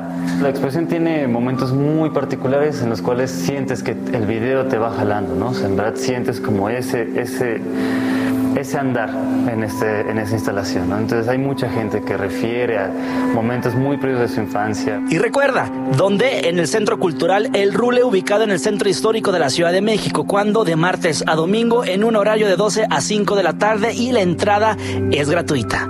Pues después de pasar tanto tiempo encerrado, siempre, siempre viene bien la cultura. Hay muchísima oferta y hay muchas cosas que estamos haciendo que ayudan también como a, a pasar este proceso importante de la pandemia, ¿no?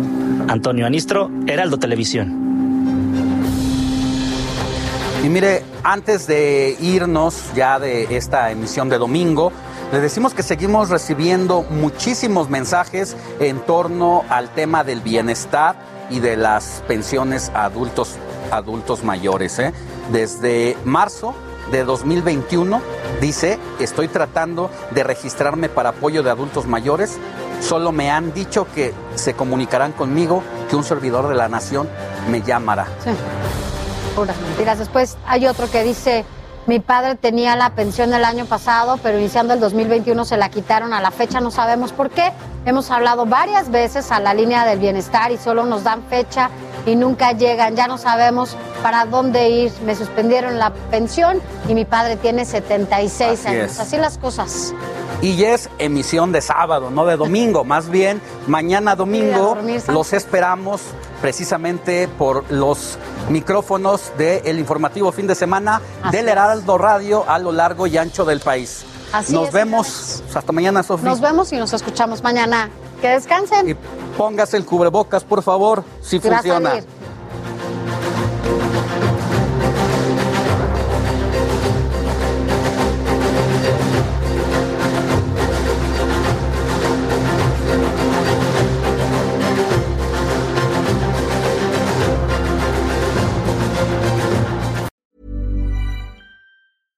Hey, it's Paige DeSorbo from Giggly Squad. High quality fashion without the price tag. Say hello to Quince. I'm snagging high-end essentials like cozy cashmere sweaters, sleek leather jackets, fine jewelry, and so much more. With Quince being 50 to 80% less than similar brands. And they partner with factories that prioritize safe, ethical, and responsible manufacturing. I love that. Luxury quality within reach. Go to quince.com slash style to get free shipping and 365 day returns on your next order. Quince.com slash style.